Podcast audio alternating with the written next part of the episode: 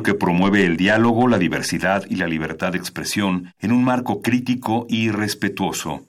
Los comentarios expresados a lo largo de su programación reflejan la opinión de quien los emite, mas no de la radiodifusora.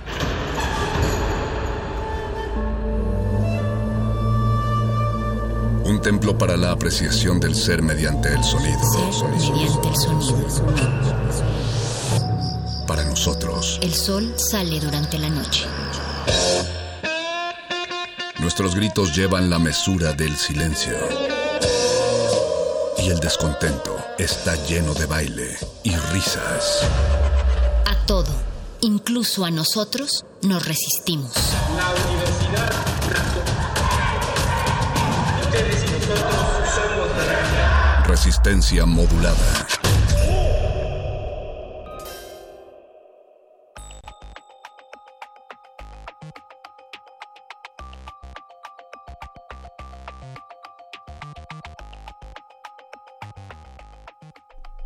Saludos a todos los que abren zanjas oscuras en el rostro más fiero y en el lomo más fuerte. Esto es Resistencia Modulada y les damos la bienvenida desde la cabina de FM de Radio UNAM, salvajemente cultural 96.1 de FM. Y no sabemos si son los potros de bárbaros Atilas o los heraldos negros que nos manda la muerte a través de las ondas gercianas, pero desde aquí avisoramos a Francisco de Pablo en la producción ejecutiva, a Mauricio Orduña que se está preparando porque hoy es noche de glaciares, pero en unos momentos más hablamos de eso. Gracias Agustín Mulia por estar vigilando a estos dos gallardos muchachos desde la consola de operación y gracias Alba Martínez por estar vigilando a estos tres gallardos muchachos desde la continuidad. Mónica Sorrosa, ¿cómo estás? Así es, perro muchacho, y hablando de lomos, también saludos a quienes se lo parten día con día y deciden este horario resistente y modulado para descansar los oídos abrir la mente y dejarse llevar un poco de la manita por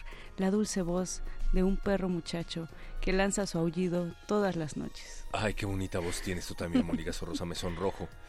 Caídas ondas de los Cristos del alma, les recordamos que hemos estado de gira en Voces en el Campus, saludando a todos los amigos de los planteles, estuvimos ya en Prepa 1, estuvimos en CCH Sur, en CCH Vallejo. En CCH Vallejo, yo quería que tú dijeras ese. No, no, no, no fue CCH Sur, fue CCH Azcapo.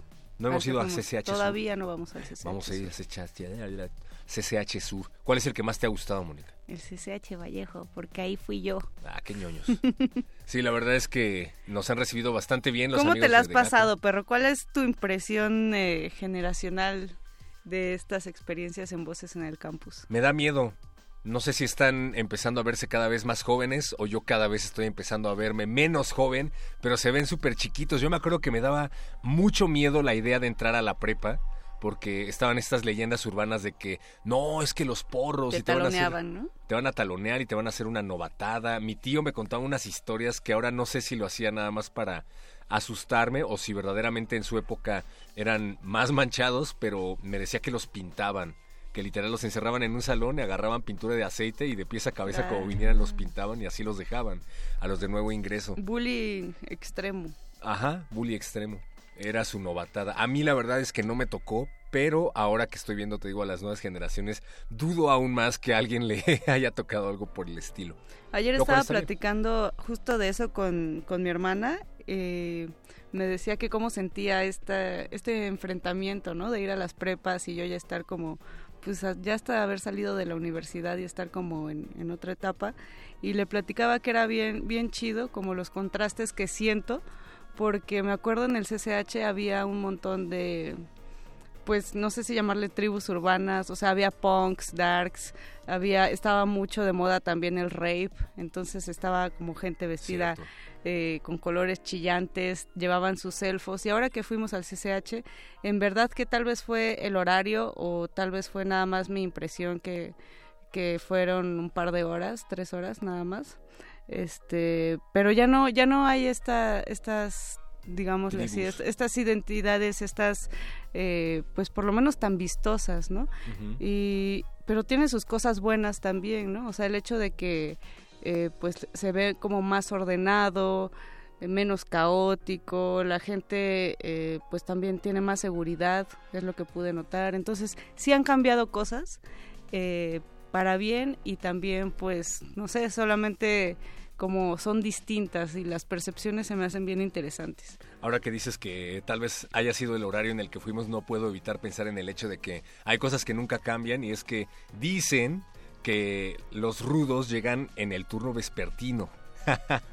¿Será? ¿Tú, ibas, tú, tú en qué turno ibas, perro? Yo, fue, yo siempre fui mixto.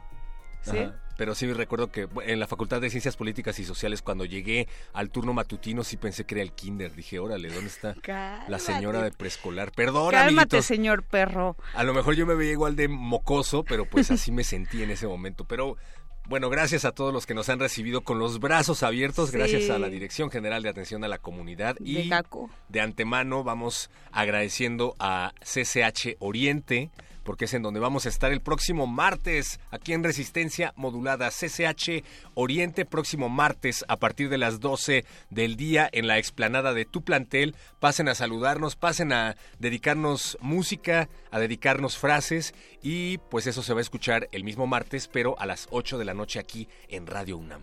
Además, escuchar una canción que dedicas a alguien en radio no tiene parangón. Así es yo les quiero dedicar esta canción que va a sonar a continuación, aprovechando el momento, aprovechando que a mí no me dejan.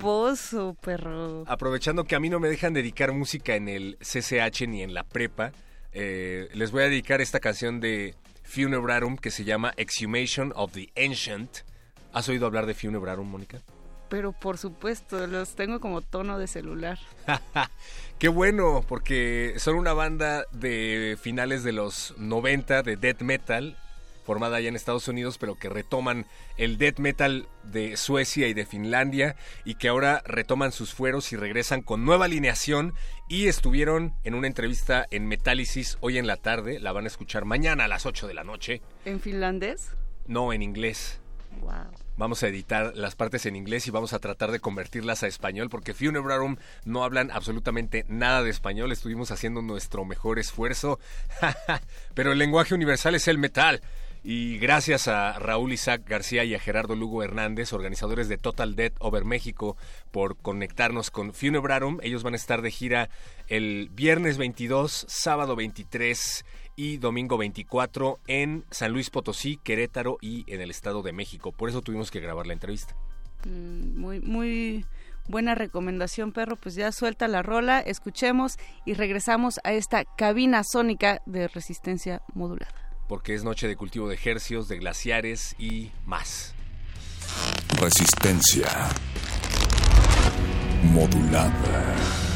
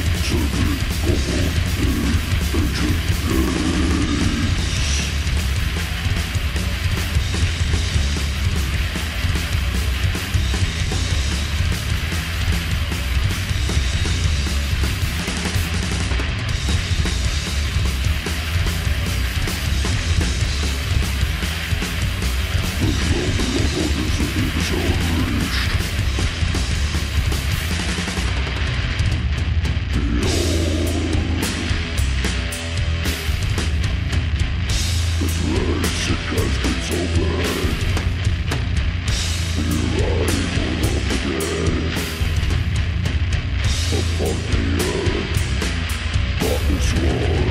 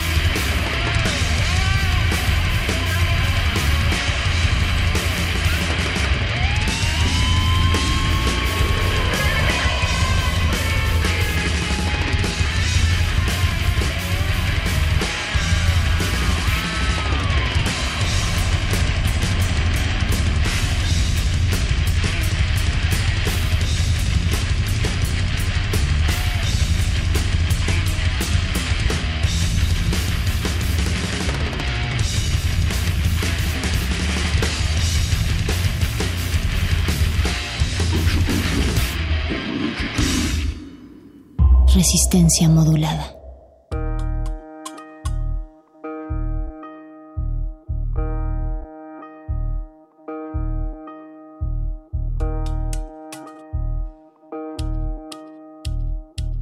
Dicen que para que dejemos de estar poniendo mi escándalo entre semana, nos dieron un espacio de metal.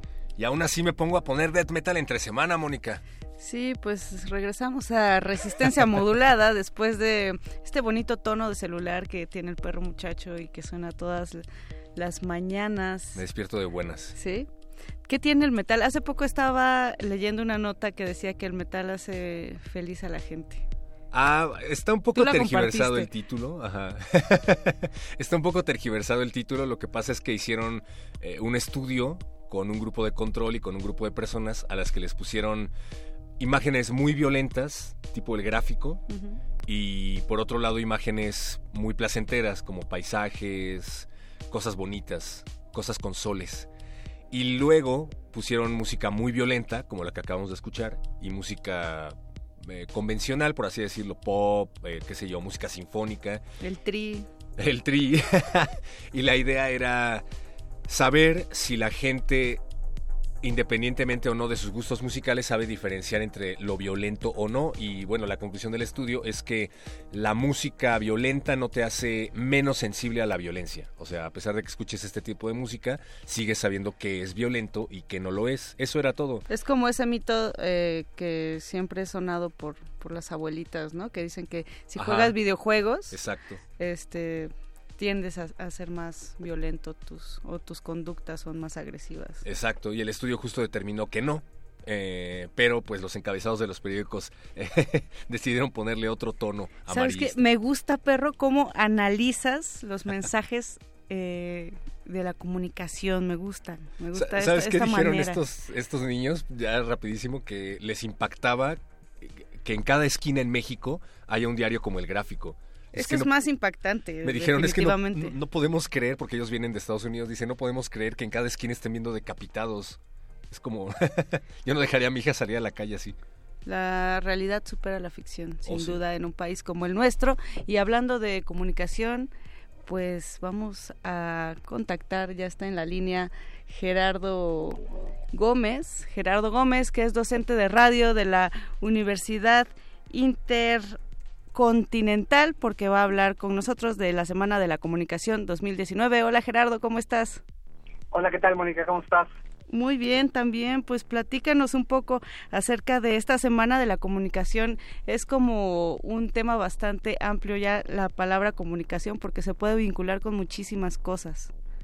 Sí, por supuesto. Mira, tenemos estamos estamos a punto de celebrar nuestro 43 aniversario de la carrera de comunicación justamente en la UIC, en la Universidad Intercontinental. Y para celebrarlo, como prácticamente cada año desde hace muchos años, vamos a celebrar nuestra Semana de la Comunicación y en ella vamos justamente a hablar de temas muy interesantes, muy importantes para la comunidad universitaria, para los chicos jóvenes, que les son muy, muy importantes. Estamos checando aquí el sitio que tienen eh, y vemos que tienen conferencias, mesas, talleres, incluso concursos, Gerardo. Exacto, sí, tenemos tenemos de todo. Fíjate, tenemos, empieza el 26, es el martes 26, miércoles 27 y jueves 28 de, de este mes, de la semana que viene. Y tenemos dos temas fundamentales. Uno es eh, mercado laboral, que es algo muy importante para la gente joven que egresa. Y eh, tenemos ahí, además de la, una mesa de debate con el mercado laboral, con egresados de la universidad. Tenemos conferencias magistrales. Tenemos una chica que es una fotógrafa muy famosa, llamada Krishna, Krishna BDR, que también dará un taller. Y tenemos a la maestra Gabriela Barkeltin, que dará una, una conferencia sobre fake news, que es el otro tema fundamental también. Eh, más o menos en qué se están enfocando estos talleres. Ah, fíjate que tenemos justamente en esos temas, tenemos un taller precisamente de fake news, mm. eh, que será justamente a partir de, esta idea que tenemos ahora de, de, cómo se dan estas noticias, ¿no? Tenemos un taller de cine minuto, que eh, tiene que ver con el último día, que es el jueves, donde haber un concurso, está abierto además, si alguien entra a la página de la universidad o a las redes sociales, arroba WICMX, encuentran las bases, cualquiera puede enviar su, su cine minuto y puede concursar, y en este concurso puedes ganar, eh, los premios principales son eh, diplomados de la universidad, ¿no? Con que tienen un un gran valor curricular y importante. Y lo pueden enviar eh, al, hay una dirección ahí que aparece pero también a semana de la comunicación week 2019 arroba gmail.com esto que mencionas acerca de los talleres de fake news que veo que están eh, pues eh, es una vena importante la que están abordando en torno al tema. Me parece bien interesante por el hecho de que, eh, bueno, para empezar, fake news, el término, se populariza a partir de la llegada de Donald Trump al poder y cuando empieza a hacer todas estas declaraciones mediáticas. Y bueno, cuando nosotros estudiábamos comunicación, hace, hace poquito... Hace unos días, Se nos hablaba acerca del rigor periodístico que debía de tener una noticia y parece mentira que con la llegada de las autopistas de la información con las redes se estén empezando a popularizar estas noticias que ni siquiera alumnos de comunicación ya saben diferenciar. Yo he visto a muchísimos alumnos compartiendo fake news que ni siquiera tienes que abrir la página con el simple hecho de leer el encabezado ya te puedes dar cuenta de que no hay rigor periodístico. Eh, eh, bastante necesario este taller, ¿no? No, por supuesto, tienes toda la razón. En realidad, actualmente eh, y con el acceso de las redes sociales, ¿no? Todo, prácticamente todo lo que se publique puede ser considerado eh, real si es que no tiene una verificación. Recordemos que además, por cierto, las personas que van a estar presentes, eh, algunos de ellos tienen que ver con verificado.com. Recordemos que es ah, un elemento fundamental en las elecciones pasadas, ¿no? Así es. Y tienes razón, eh, las fake news aparecen cuando precisamente, ¿no? Eh, Donald Trump empieza a llamar eh, fake a todo lo que no venga eh, muy de la mano con lo que él tiene en su agenda y en su mente, ¿no es cierto? Y también tienen uno muy interesante eh, del que hablabas también acerca del mercado laboral, mitos y realidades. ¿Quién va a estar en ese en esa mesa? Ese es fundamental. Fíjate que los que van a estar en esa mesa son ex egresados de la WIC, personas que eh, además elegimos particularmente personas que, si bien algunas de ellas son eh, están en los medios, son relativamente conocidas, la gran mayoría son personas que han triunfado en diferentes ámbitos como la publicidad, como el periodismo, etcétera, sin que necesariamente no tengan esta fama mediática, pero que les ha ido muy bien. Y los invitamos justo para que les platiquen cuando egresaron qué tuvieron que hacer, qué puertas tuvieron que tocar, qué elementos les preguntaron, etcétera, para lograr obtener los empleos y los puestos que actualmente ostentan y un poco ese desarrollo postuniversitario tan importante para todos los chicos que están apenas pues en cualquier semestre de la carrera, ¿no? Claro, y sobre todo temas que tienen que ver con en qué momento se tambalea o no la ética que te inculcan en la carrera a la hora de que llegas al mercado laboral, ¿no? Hablábamos acerca de estas publicaciones tipo el gráfico, y yo me acuerdo que llegaba gente de prensa roja a dar pláticas a donde yo estudiaba comunicación e inmediatamente todos lo rechazaban, lo desdeñaban y decían, no, pues es que no se trata de hacer ese tipo de periodismo, pero pues cuántos por necesidades laborales terminaron tragándose sus palabras, ¿no? Su ética. Tienes toda la razón, en realidad el mercado laboral es particularmente hablando de comunicación es muy amplio, pero además efectivamente puedes puedes eh, eh, tener empleos que quizás cuando eras estudiante no los pensaste, no los tenías en la cabeza o, o no lo o no te gustaban particularmente esas materias. No hemos escuchado miles de veces que alguien dice, pues bueno, es que a mí la radio no me interesa, por ejemplo, ¿no? Eh, yo quiero hacer tele. Bueno, y terminas y quizás eh, tus necesidades o tus eh, tus aficiones te pueden llevar a una estación de radio como esta en la que estamos en la que estamos hablando ahorita, ¿no? Claro. Y dedicarte de lleno a ella y ser muy bueno y además y triunfar en esa en ese ámbito de la comunicación. Me suena conocida esa historia, Gerardo. y tú como profesor de radio y como estudiante de comunicación, ¿cómo ves a estas generaciones que están eh, pues ahora, digamos, tomando clases contigo. Hace un rato hacíamos como la comparación entre lo que sentíamos cuando vamos a las prepas y transmitimos desde ahí. Tú, eh, ¿cuál es tu visión como profesor ahora de radio de las nuevas generaciones?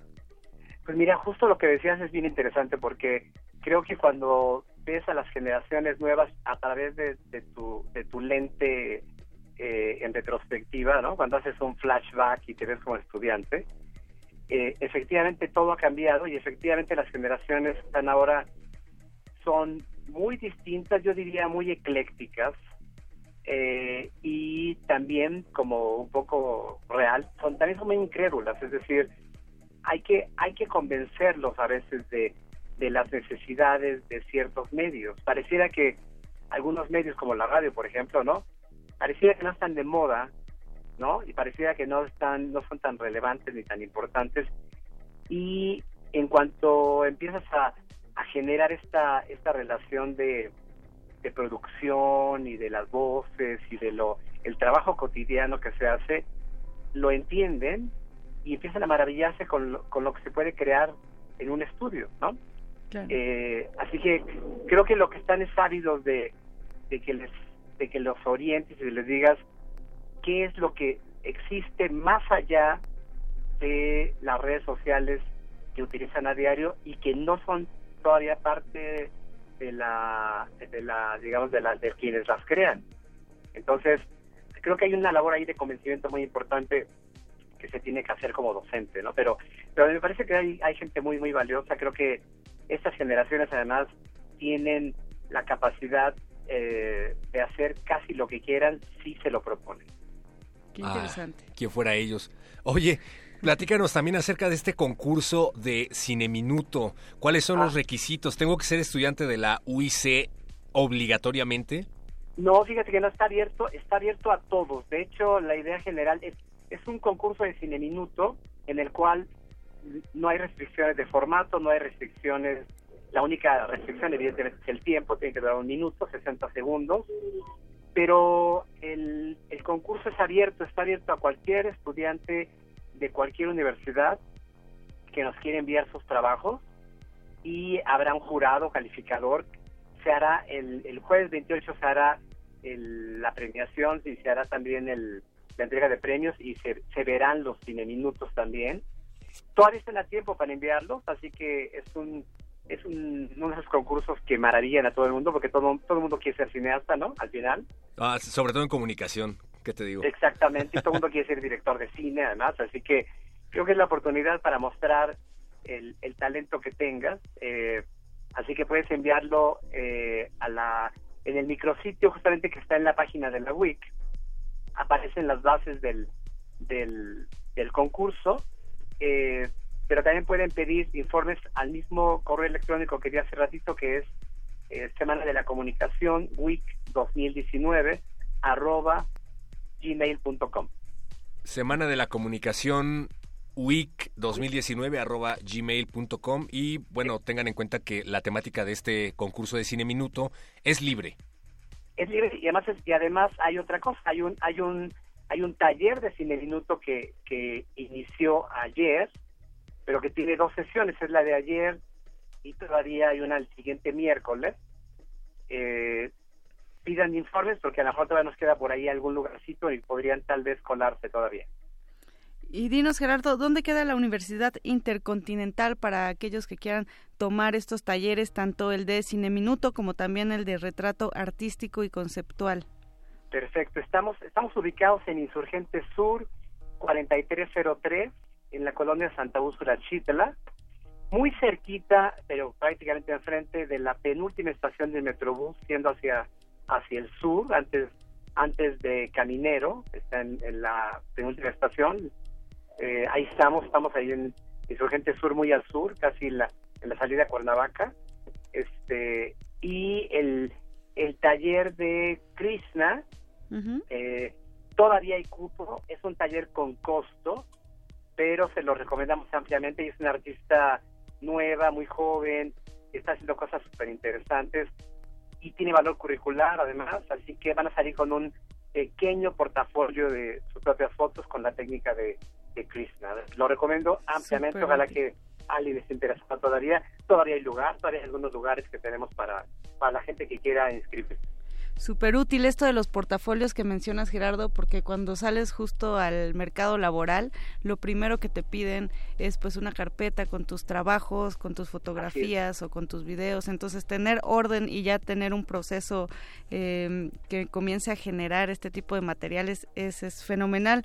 Eh, pues muchísimas gracias por por toda esta información que nos das. Esperamos que se animen los escuchas de resistencia modulada.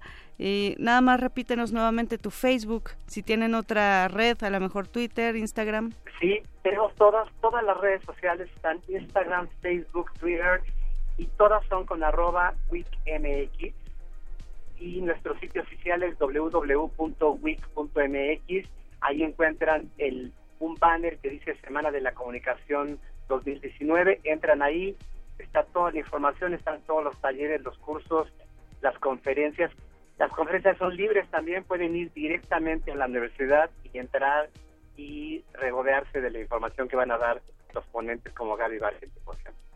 Gerardo Gómez, docente de radio de la Universidad Intercontinental y organizador de la Semana de la Comunicación Week 2019. Gracias por haber estado aquí en los micrófonos de Radio UNAM, Resistencia Modulada, y pues ahí seguimos, ¿cómo no? Gracias a ustedes, mucho, muchas gracias, mucho gusto. Eh, y estamos esperándolos, por supuesto, con mucho cariño allá en la Universidad Intercontinental. Muchas gracias. Yo creo que sí voy a ir a tomar un día de estos un taller de radio. Sí, cuando quieras, por supuesto, sí, por supuesto que ahí, ahí estaremos y ojalá que puedan visitarnos y que puedan estar muy pendientes de la semana porque va a estar muy buena. Vayan a www.uic.mx, Semana de la Comunicación Week 2019. Gracias una vez más, Gerardo. No, gracias a ustedes. Muchas gracias por la entrevista y lo sigo escuchando, por supuesto. Cuando quieran.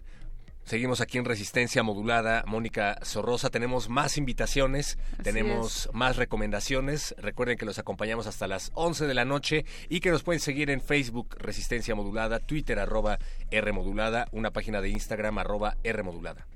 También tenemos más música, perro. Esta vez vamos con El monstruo son los otros, moderna música bailable para que despeguen los pies. Regresamos a Resistencia Modulada.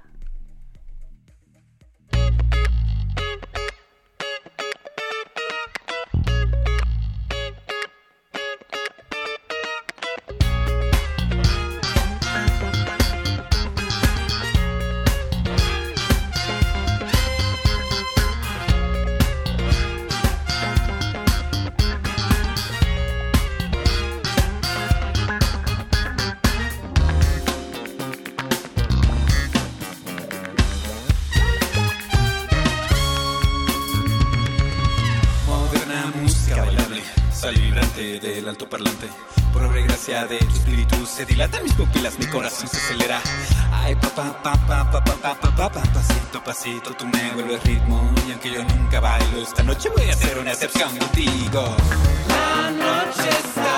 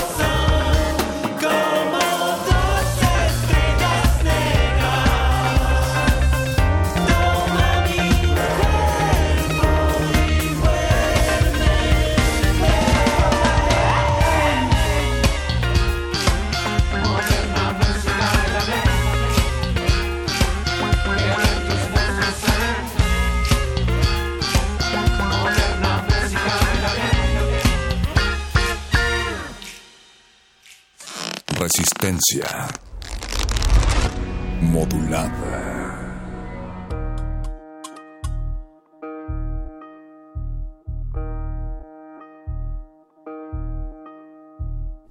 Esto es Resistencia Modulada y estás escuchándonos a través de las frecuencias de Radio UNAM 96.1 de FM, radio.unam.mx y en tu cabeza.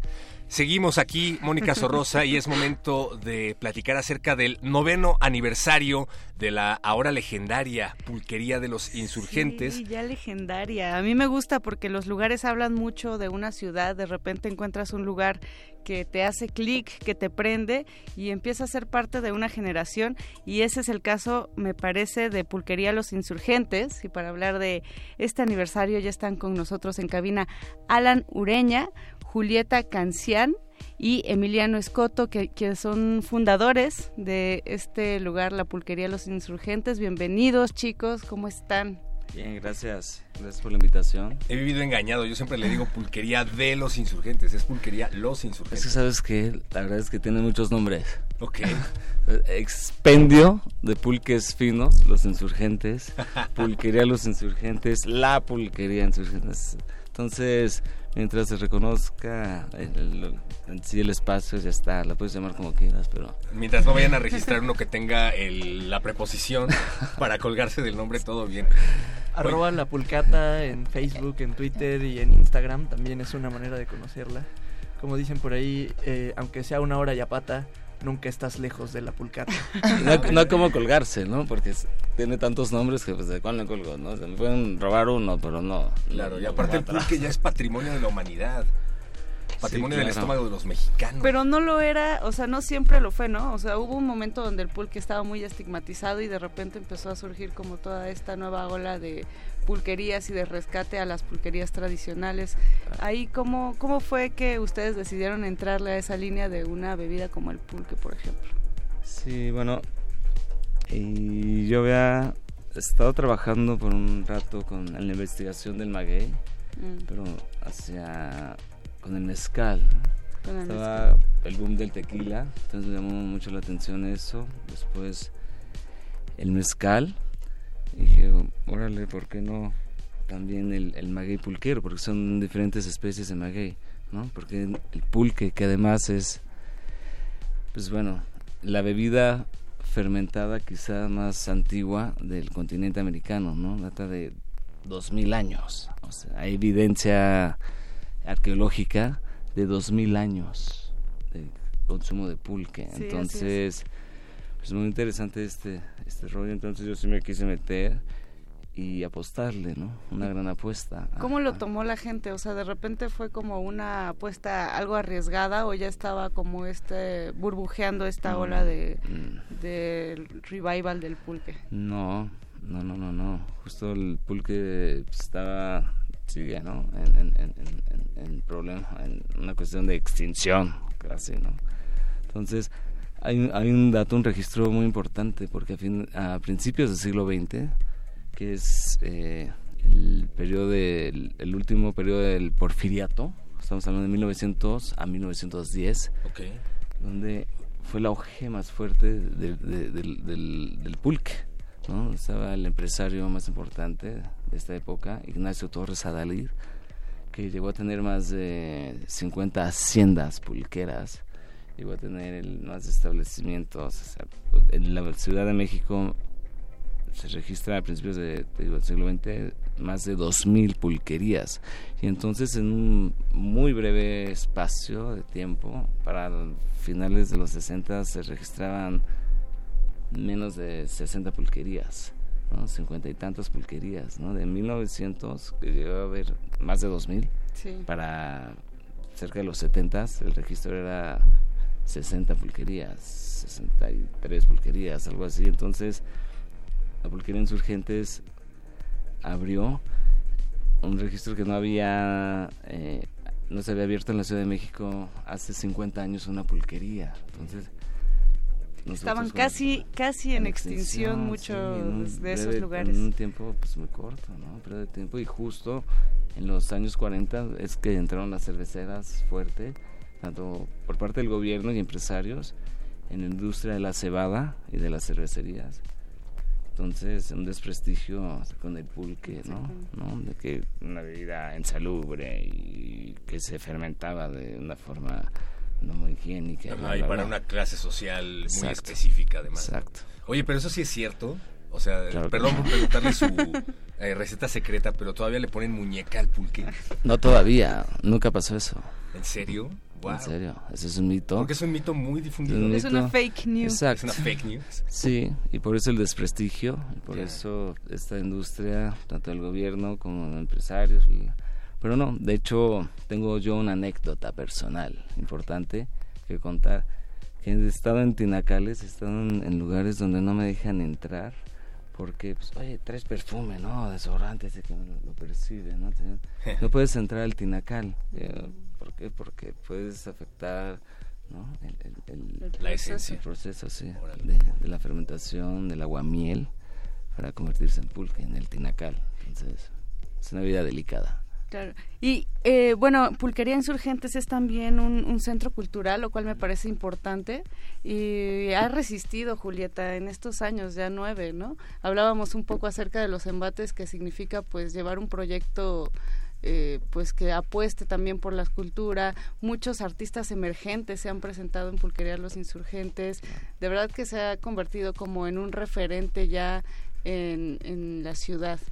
Sí, mira, la realidad es que yo no estoy hace mucho acá, estoy formando parte de la organización del evento del noveno aniversario, pero cuando entré al lugar la esencia y la magia te cautiva porque al ir seguido, al empezar a ir, empezar a conocer eh, a la gente, empezar a ver las propuestas culturales que tienen, tanto de cine, literatura, que bueno, de eso lo va a explicar mejor Emiliano, que él se encarga de hacerlo, pero sí no, no dejo de recomendarlo y de que vayan y de que lo conozcan, porque es un gran centro cultural, además de un lugar de diversión, que también lo es.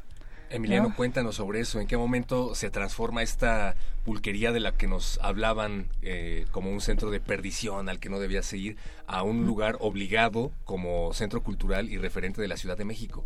Pues yo creo que la pulquería Insurgentes es desde un principio eh, un lugar obligado, justo por, por esta, esta mezcla que por ahí es uno de los de las frases grandes de la pulquería Insurgentes entre la tradición y la vanguardia, échate un pulquito. Que, tiene que ver con recuperar estas tradiciones íntimas y profundas de, de la Ciudad de México, de, de- del México que viene desde la época prehispánica, y, transformarlas, llevarlas hacia la vanguardia. Ahí es donde creo que entra el, el espacio cultural. Eh, la noche mexicana, sobre todo en la ciudad, está muy tachada de ser eh, eh, justo, como dices, como espacio de vicio y de perdición. Pero ¿qué tanto eh, esto es cierto? O sea, ¿por qué no pensar en la posibilidad de espacios como el Multiforo Alicia, por ahí, como el Punto Gozadera, como la Pulquería Insurgentes, como el Real Onder, como la Hostería La Bota, que son espacios que han apostado por construir otro tipo de, de, lugares para, para vivir la noche, para habitar la noche. En la Pulquería Insurgentes tenemos eh, una cartelera de más de 200 actividades culturales al año que van desde exposiciones, que tenemos una exposición cada, cada mes con diferentes artistas que van de la talla de Daniel Lezama hasta jóvenes recién egresados de la Esmeralda, eh, de la Facultad de Artes y Diseño, el mismo Argeo Mondragón que tiene eh, una pieza audiovisual muy bonita aquí en las instalaciones de Radio UNAM, ha estado en, en- las instalaciones de la pulquería y pues bueno, por ahí se conjuntan, digamos, eh, diferentes mundos, personajes que pueden estar aquí en Radio UNAM, personajes que, que- que han estado en diferentes espacios de, de la universidad, eh, llegan a las, a las instalaciones de la pulquería insurgentes y la habitan de la misma manera. Hemos tenido por ahí, por ejemplo, al artista Artemio Narro, que bueno ha tenido exposiciones diversas ahí en, instalaciones en la universidad. Hemos tenido, hemos sido casa del Festival Internacional de Cine de la UNAM en diferentes ocasiones. Este año nos tocó organizar la fiesta de clausura, por ejemplo, por ahí tuvimos eh, eh, en nuestras puertas ahí al, al FICUNAM de que ahora Michelle Lipkes lo conduce y que Michelle Lipkes también ha presentado sus películas en la Pulquería Insurgentes. Entonces, bueno, la Pulquería es, es un lugar en donde las puertas están abiertas para que todos los creadores, los realizadores y los locos de esta ciudad se animen a habitarla. Porque ese es el, el, espacio que se abrió desde un principio. No solo abrir las puertas para la cultura del pulque o para, para estos encuentros entre la tradición y la vanguardia, sino para explorar todas las posibilidades de, de expresarnos y de construir. Han estado performanceros como Guillermo Gómez Peña, por ejemplo, como La Congelada de Uva, que no sé si lo, los conocen, me imagino que sí, pero son un par de locos que son, están dispuestos a explorar y romper todos los límites y todos los géneros posibles. Y pues de eso, de eso trata, se trata un poquito la propuesta cultural de la Pulquería Insurgentes. Me gusta mucho que tienen el pulso justo de, de lo que está sucediendo en, en, la ciudad y de lo que está escuchando, lo que está sintiendo, lo que está mirando, a dónde estamos volteando a ver los eh, ciudadanos de esta CDMX. Y en este noveno aniversario, cuéntenos un poco eh, pues de la propuesta que va a ser en el Salón Los Ángeles. Va a estar Orquesta Pérez Prado, Sonora Dinamita, La Redada, Señor Bikini, Fauna, Mónica Recendis, Shuna y Luri Molina Trío. O sea, es un cartel bien variado, ¿no? Sí, pues es justo lo que es la propuesta de la pulquería, ¿no? Eh, una diversidad ecléctico de música, sí. Por ejemplo, los miércoles es de cine y jazz, jazz en vivo, y pues estamos en una escena del jazz pues importante. En fin de semana pues tenemos también una diversidad jueves también bandas en vivo, salsa, latin jazz. Y en fin de semana es más, más de DJ, ¿no? Porque justo el espacio no, no, no, no da, no está un poco limitado, la pulquería, para presentar este, este tipo de, de, orquestas. Por eso esta oferta diferente para el aniversario en el Salón Los Ángeles, con, pues, con la propuesta que la pulquería tiene al final, pero pues realizada en, a gran escala, ¿no? Con grandes orquestas en un gran más salón. espacio a la pulquería entonces. ¿Qué onda? y también van a entregar este eh, va a haber exposiciones y va a haber reconocimientos a gente que tiene que ver con el ámbito de la cultura de la que nos hablaba Emiliano. ¿Qué va a haber también de eso? Sí, va a haber una entrega de reconocimientos a, gente eh, que ha apostado por, por la cultura de la noche, que pues, son artistas, escritores, eh, dueños de espacios. Está, por ejemplo, Guillermo Fanelli, eh, Juan Manuel Servín, el dueño de un espacio muy importante eh, cultural, que también en los ochentas, Henri Donadieu. Sí, eh, claro, el del Bar 9. Bar 9 que es, es, un lugar súper importante, ¿no? Que lo emblemático, exacto. Y que justo, o sea, hacemos como este... Eh, esta analogía de la importancia de los lugares culturales, de la vida nocturna de una ciudad, de lo que dice del tiempo en el que se está viviendo. Invitamos a todos los que nos están escuchando eh, esta noche al noveno aniversario de Pulquería Los Insurgentes. Eh, más información en sus redes, están en Facebook. Recuérdanos, por favor. Sí, en Facebook es Pulquería Insurgentes, en Instagram y en Twitter, arroba la pulcata. Salón Los Ángeles, próximo 23 de marzo de 2019, por si hay algún viajero en el tiempo perdido por ahí. A partir de las 2 de la tarde eh, está muy fácil llegar para allá. Vayan, vayan al noveno aniversario de la pulquería Los Insurgentes. Va a estar Orquesta Pérez Prado, la Sonora Dinamita, La Redada, Señor Bikini y más. Y hablando de todo esto, pues vamos a escuchar algo de Orquesta Pérez Prado que se llama Afromambo, un tema recién publicado para que se les vayan haciendo agua a las orejas. ¿Les parece bien? Venga. Perfecto. Gracias, Julieta Cancián, Emiliano Escoto, Alan Ureña. Pues allá nos vemos. Perfecto. Los, esperamos. Oye, traemos algunos pases por ahí. Ah, ahorita generamos la dinámica.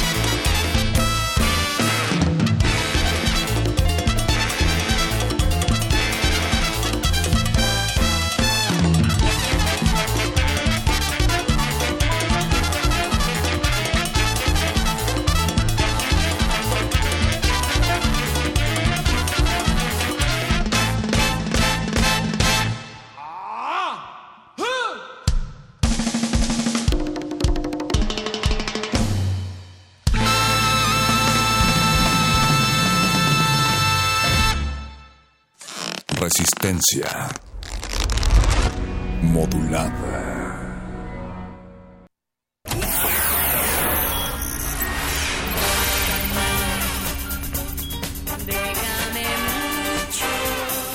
Convocatorias de todos los sabores y latitudes para las mentes mexicanas. Toga y Birrete, especializados en resistir economías en decadencia. Décame mucho.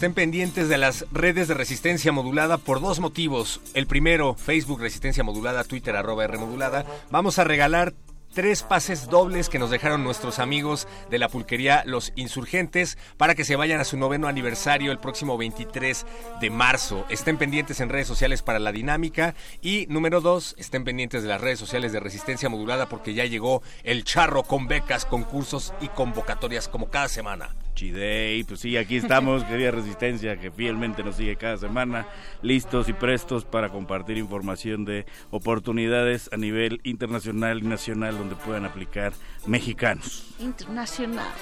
Nacional. Tú puedes, Charro. Y bueno, en esta ocasión, eh, ya tan cerca de las vacaciones, tan cerca y tan lejos, estamos en esta pantalla, pantalla como si no pasara nada y la pantalla me recuerda el cine, es por eso que trajimos un par de opciones que tienen que ver con el cine, muy en el contexto de la Semana de la Comunicación del WIC, que también mencionaron un, una convocatoria, un concurso de cine minuto, el cual ya se mencionó con el Foner, pero para aquellos que no tenían lápiz o papel también lo pueden checar al final en las redes eh, de Lecharre, les recomendamos. Eh, ahí pueden checar las que vamos a mencionar ahorita y esa también a detalle. Pero bueno, la primera opción que les traigo el día de hoy es la del apoyo a la promoción y exhibición del cine mexicano en la Ciudad de México a través de festivales y muestras de cine. Esta convocatoria cierra el próximo 29 de marzo a las 3 de la tarde y como bien dice el título, pues es para apoyar tanto a festivales o muestras de cine que están eh, a punto de realizarse en este año para eh, apoyar que dentro de su programación haya al menos un 30% de esta dedicada al cine mexicano y también obviamente haciendo un enlace de películas o productores de películas con organizadores de festivales para que consideren eh, incluir a sus, a sus películas si es que no estaban ya contempladas. O sea, no es para creadores. Si yo tengo una película ahí en mi casa, en mi USB, no, si tú ya la tienes lista, te contactan con quienes están inscribiendo, que van a hacer una muestra, van a hacer un festival, Oh. para ver si te incluyen en alguno de esos, si es que no estás ya incluido. Pero principalmente esto va dirigido a asociaciones civiles que tienen un proyecto que es un festival o una muestra de cine que se va a realizar en la Ciudad de México en los, en los meses de marzo, abril, mayo o junio de este año. O sea que ya prácticamente estén por salir y les repito, es dirigido a asociaciones civiles, tienen que presentar este proyecto por escrito con todo lo que implica un proyecto, presupuestos, objetivos, etc, etc. Pueden ver a detalle en las bases también exactamente cómo lo quieren para que hagan el formato adecuado, que el 30% de la programación sea obviamente de películas mexicanas y al menos 10 de las exhibiciones eh, que estén programadas sean gratuitas y se realicen en actividades paralelas relacionadas con la muestra y que fomenten la creación de públicos eh, de economías en desventaja, o sea, en secciones de la ciudad donde pudiera haber eh, población que no accede a estos contenidos debido a situación económica. Es que está carísima la entrada del cine, charro. Por eso es bien importante la exhibición. la exhibición es fundamental, ya nos lo han dicho en Derretines. Así es, y principalmente exhibición de cine mexicano. Y bueno, aparte de los requisitos que pueden checar a detalle, el monto del apoyo será de máximo de 250 mil pesos, los cuales no están nada mal. Obviamente, si ya tienen listo el festival o la muestra para que salga de marzo a junio de este año, es porque ya, ya tienen todo. Entonces, 250 mil pesos extra no están nada mal para apoyarse y apoyar al cine mexicano. Pero más caro que ir al cine es hacer películas, video y performance, Charro. Así es, y bueno, hay un festival en Polonia que está apoyando eh, a los cineastas también. Esta convocatoria es In Out Festival que es dentro de un festival específico y realizan su convocatoria.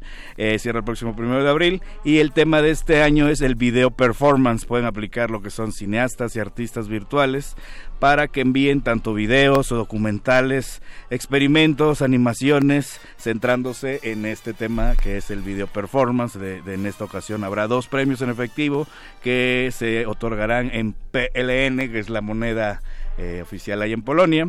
Pero ya pasado a pesos mexicanos, estamos hablando de segundo lugar, poco más de 20 mil pesos.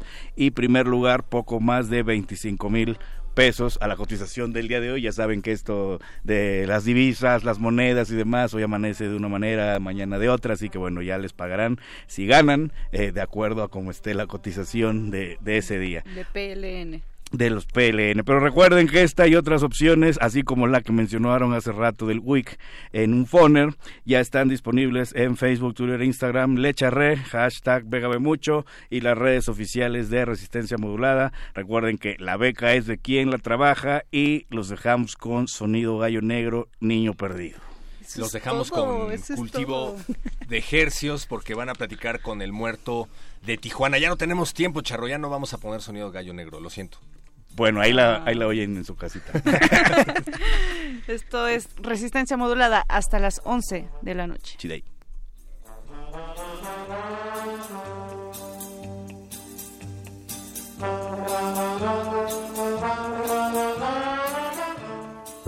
Resistencia modulada.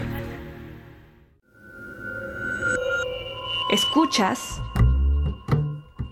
96.1 de FM XEUN. Comunícate con nosotros. Correo de voz 5623-3281. Correo electrónico radio arroba unam.mx. Radio UNAM, experiencia sonora.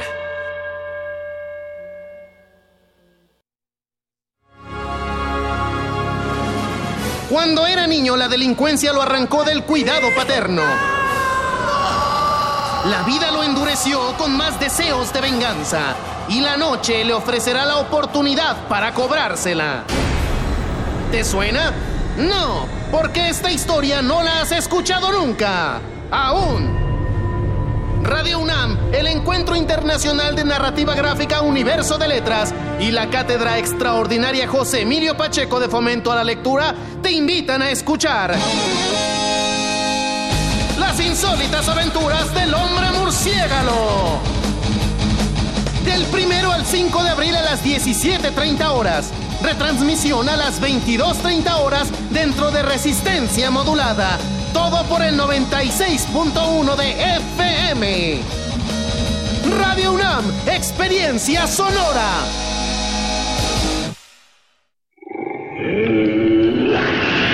En la UNAM se escriben historias de éxito en Fundación UNAM hacemos que estas historias sean posibles ya que becamos anualmente a más de 68 mil universitarios.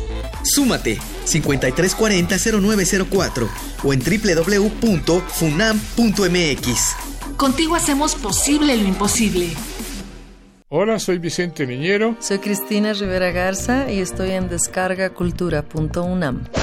De la pluma a la voz de Fernando Iwasaki, escritor e historiador peruano que plasma en su obra literaria sus diversas raíces. Tal es el caso de Aurititita, un diminutivo de adverbio que en realidad quiere decir espera que termine lo que estoy haciendo y cuando tenga tiempo me ocupo de lo tuyo. Deja que tus oídos te guíen. www.descargacultura.unam.mx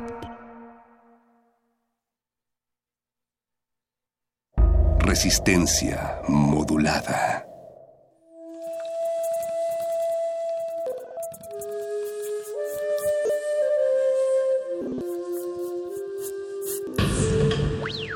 La música emergente es como el silencio. silencio.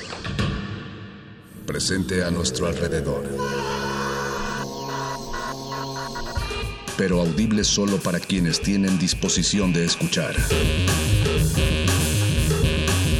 como todos en este campo de cultivo. Cultivo de ejercios.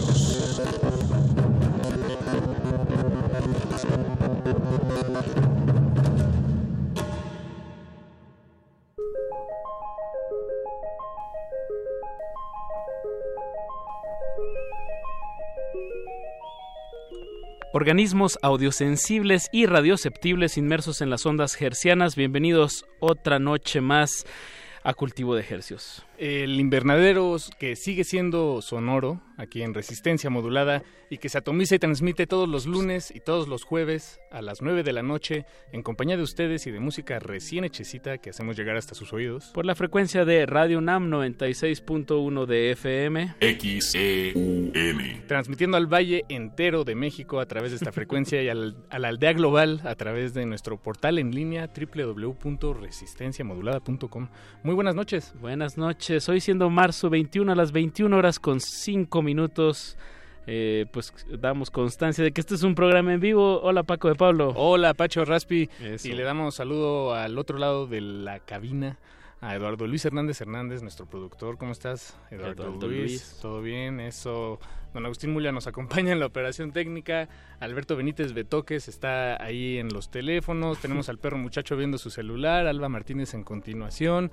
Si le cambian al 860 van a escuchar a Cristina Urías. Hasta del de otro AM. lado. Entonces, pues hay muchas cosas pasando, Apache, todo el tiempo en realidad. Y bueno, pues un verdadero privilegio estar detrás de estos micrófonos de Radio UNAM. ¿Y qué va a acontecer esta noche, Paco? De aquí hasta las 10 de la noche. Esta noche tenemos un invitado de lujazo que, que estamos, que está de estreno. Se trata del proyecto de Dolphin Star Temple. Eh, ya pusimos una probadita hace un par de misiones, me parece. No, ¿verdad? ¿O sí? Ya no me acuerdo. No No recuerdo. importa, pero ya lo tenemos aquí en cabina y estaremos estrenando su nueva música. Y antes de eso, queremos hacer un enlace telefónico eh, con otro personaje que también está de estrenón, solo que no está aquí con nosotros en, en la Ciudad de México. Pero si, me, si no me equivoco, estamos enlazándonos hasta Tijuana con el muerto de Tijuana. Muerto, ¿cómo estás? Bien, Paquito, aquí estamos. Eso, Eso, muerto. ¿Te- ¿Estás por allá en Tijuana? ¿Te agarramos allá?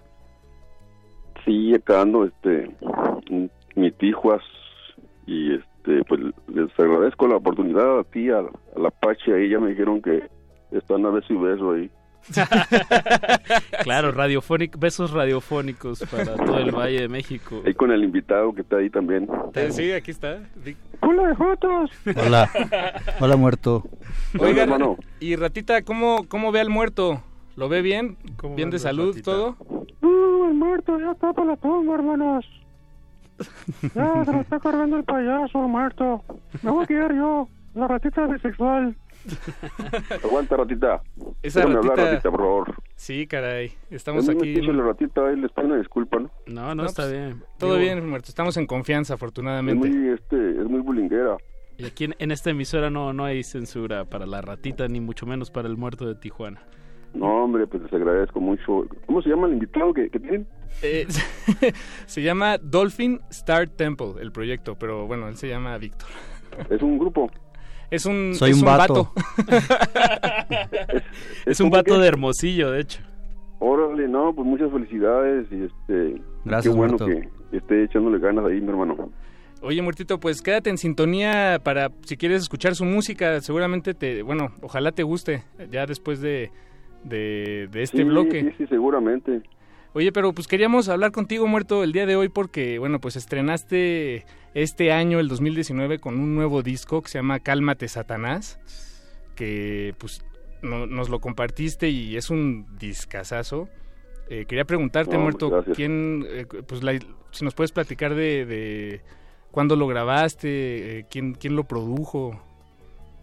Pues este ya lo, lo, lo había presumido como hace tres años que, que no lo podía sacar el, Ah, el estaba dichoso atorado. disco. Pero me ayudó este Alejandro Rosso ahí en Monterrey. De, Desde Plastilina de Mosh. Plastilina Mosh, claro, exacto. Ah, buenísimo. Y este... No, pues sí se escucha, la producción está, está muy, muy no, no, bien. se, no se escucha. No, que claro que se escucha en la producción de, de. Cálmate Satanás. Y, y a Sí, esto, este, ¿por qué se tiene que pues- calmar Satanás ya en, en- en estas épocas, muerto? Sí, hombre, ojalá eh, se calmen los secuestradores y los, los ratas. que Está difícil, pero igual si me está oyendo uno, pues que, que secuestre a un mal político, Dale. que secuestre a un mal funcionario y que le baje toda la feria que nos ha robado al pueblo y, y como Robin Hood que la reparta acá entre la perrada, mis hermanos. Bien. Sí, ¡Estás Robar- loco, muerto! ¡Órdenlo, güey! Puros buenos deseos, muerto. Aguanta, ratita. Déjame hablar. Y muerto, ¿qué, ¿qué planes hay para este 2019? ¿Cuándo vas a estar presentándote por acá? ¿Alguna presentación en vivo Ajá, próxima? Pues tengo la, la gran promesa de este y la amenaza de, de tocar otra vez ahí en el ¿cómo se llama? Eh, en la UNAM pero es hasta hasta agosto hermano. Ah, ok. Y por lo Y en pronto junio- pasarás... en junio pues ya voy a estar ahí este presentándoles mi disco ahí ya en persona. Y primeramente Dios si no me carga el payaso antes en junio ya, ya estoy ahí por el 20 de junio. Ojalá este tenga la oportunidad de, de saludarlos personalmente si me dan chance. Nos daría muchísimo gusto, Muerto, claro que sí. Eh, pues Muerto, vamos a, a presentarle a nuestra audiencia el tema con el que abres este disco de Cálmate Satanás, que se llama Cálmate Satanás. Eh, un mensaje que, que nos encanta, porque pues sí, va siendo un momento de que le baje dos rayitas. Órale hermano pues este yo estoy aquí a la orden y les agradezco el espacio y, y felicitaciones ahí al joven que está ahí echándole ganas también Es- Gracias, Muerto. Gracias, Muerto, te mandamos quieras, papi. besitos, Muerto. Eh, Ok, hermanos, aquí estamos a la línea, a la orden para, para lo que me diga el productor. Y saludos a todo la, el, el público intelectual que tienen ustedes. Muchas felicidades y, y mueran los borregos y arriba los millenniums de mente abierta como los que los escuchan. Eso, gracias, Muerto. Besos y abrazos. A- a- también a la a ratita. la ratita, a la ratita. Ahí Esa ratita cuídense, es muy cuídense. blinguera. ¡Hola, Jotos! Le dedicamos esta canción al... Aguanta, ratita. Le dedicamos esta canción al perro muchacho para que vea que, bueno, más bien tú dinos perro si te parece lo suficientemente pesada. Esto se llama Cálmate, Satanás.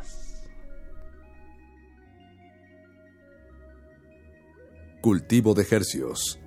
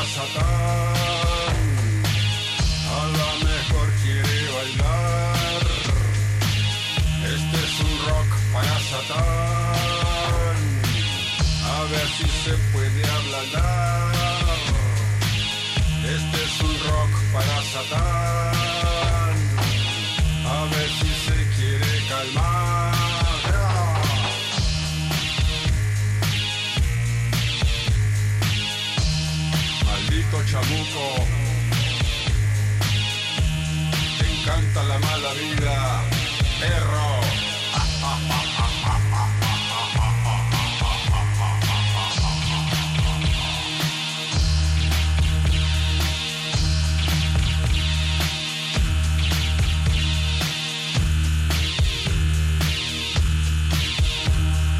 Báilale, báilale, báilale. Bríncale, bríncale, bríncale, Satanás. Calma tus nervios.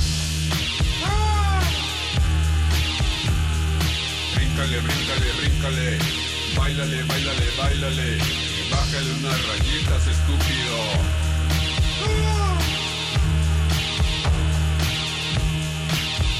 Rock and roll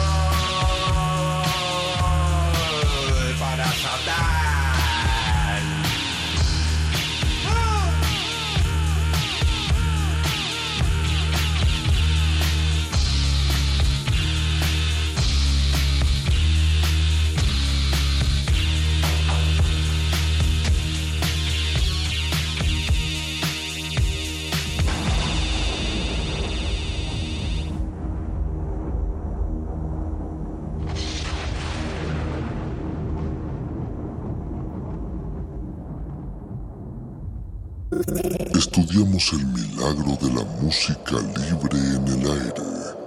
Cultivo de Hercias.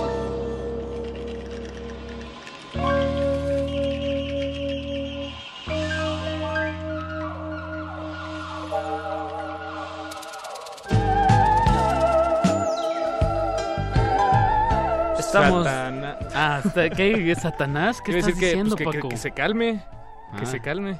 Pero el muerto de Tijuana lo, lo está apaciguando, ¿no? Sí, exacto. Ya tenemos ahí a alguien, eh, digamos, con el, con el dedo en la llaga. Entonces nosotros podemos continuar sabiendo que, que, pues ya hay alguien ahí molestando a Satanás para, para que se calme. Dice Sí, el perro muchacho que es la rola más poderosa que jamás ha escuchado en su vida.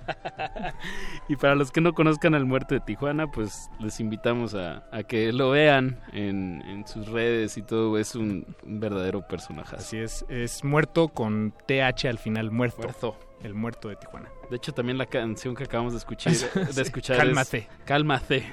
Cálmate, Satanás. Eso, pues eh, felicidades al muerto, ojalá lo veamos pronto por acá. Y con eso damos inicio, ahora sí, al plato fuerte, a la piste de resistance de cultivo de ejercicios esta noche. Eso. Tenemos aquí en la cabina a Víctor Navarro que, que tiene un proyecto musical que se llama Dolphin Star Temple. ¿Cómo estás, Víctor? ¿Qué onda? Hola, querido público. Intelectual, Fresco. como diría, como diría el muerto de Tijuana.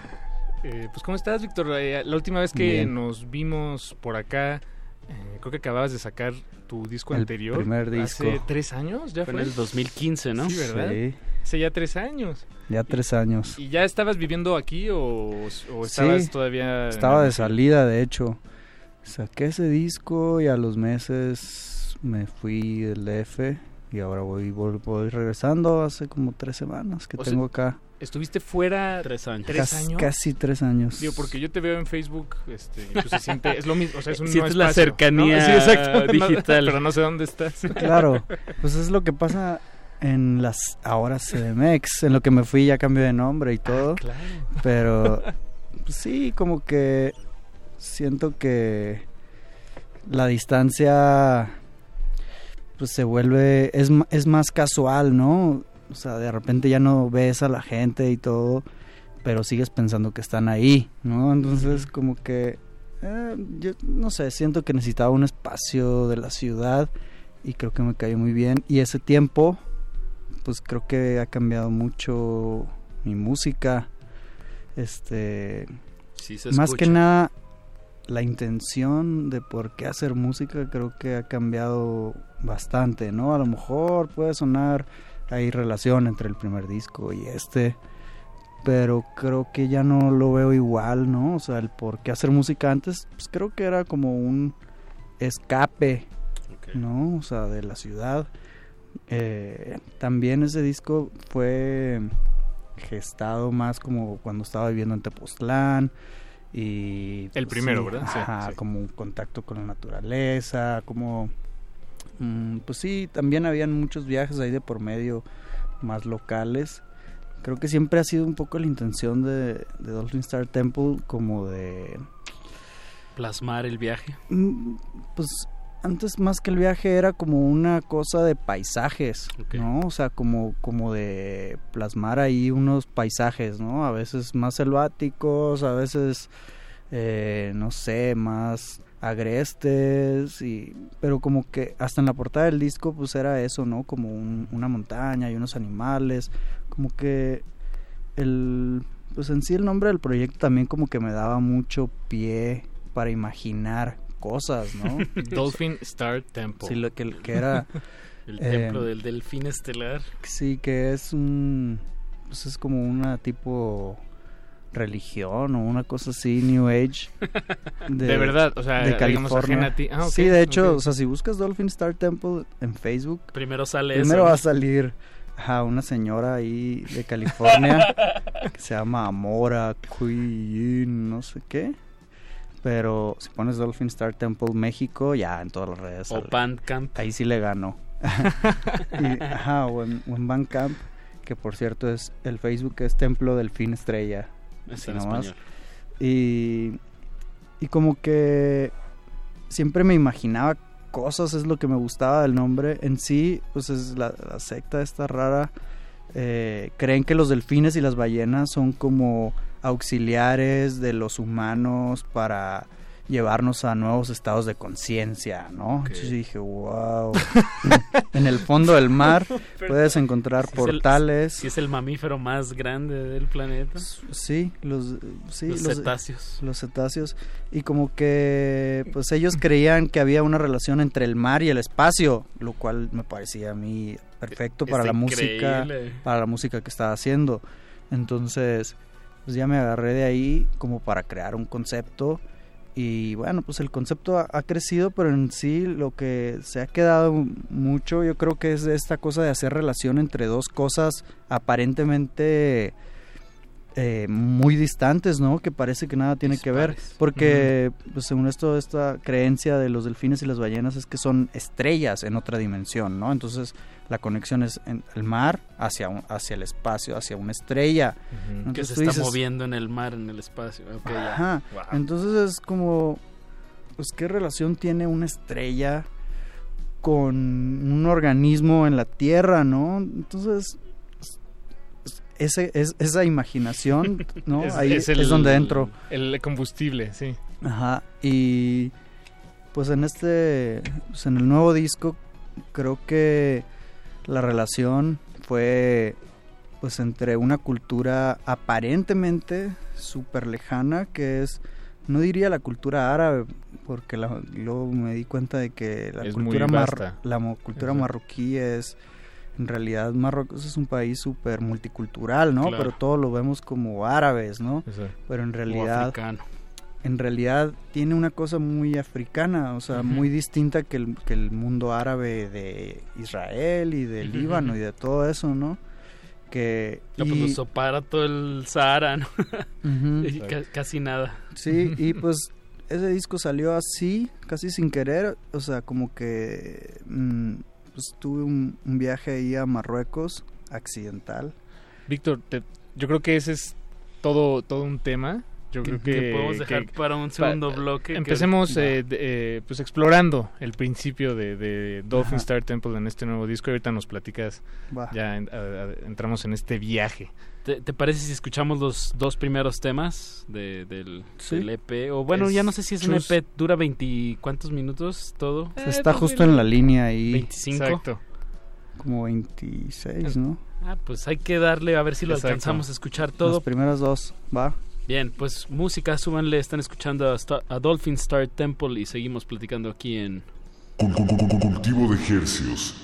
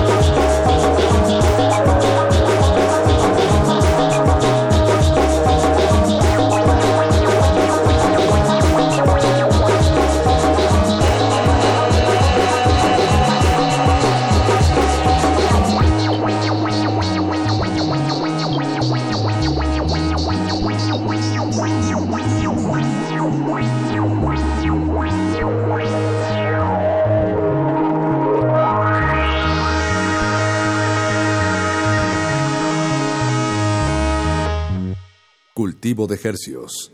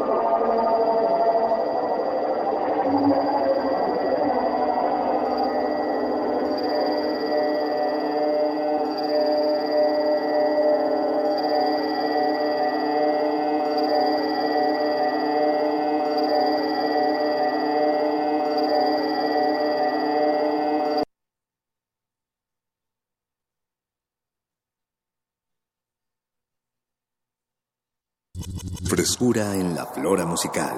Cultivo de Jercias.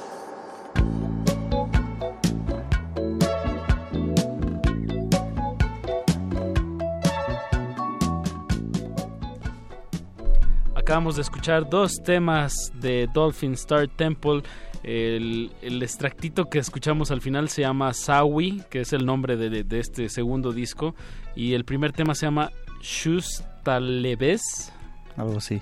Algo así. en realidad todas las canciones son pues como juegos de palabras para que suenen medio a palabras que escuché a lugares de allá. Ok. Como expresiones o Allá nos referimos a Una Marruecos que estuviste...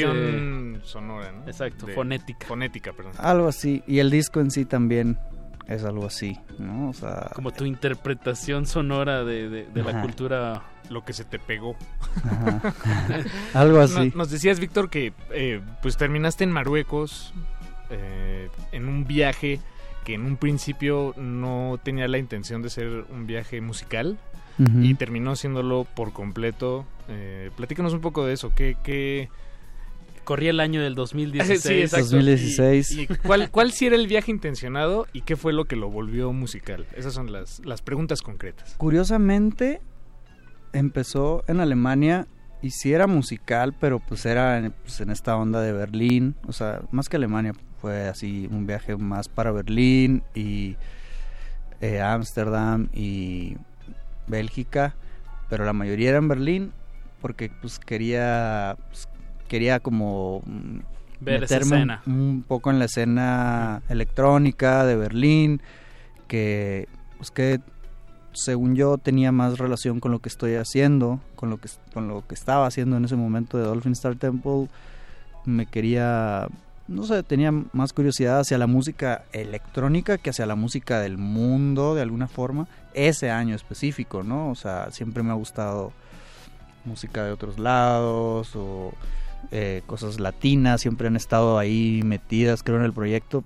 Pero entonces mi intención era más como música electrónica así clásica y la verdad, o sea, me gusta mucho Berlín, me encanta, de hecho, pero no me sentí así como tan...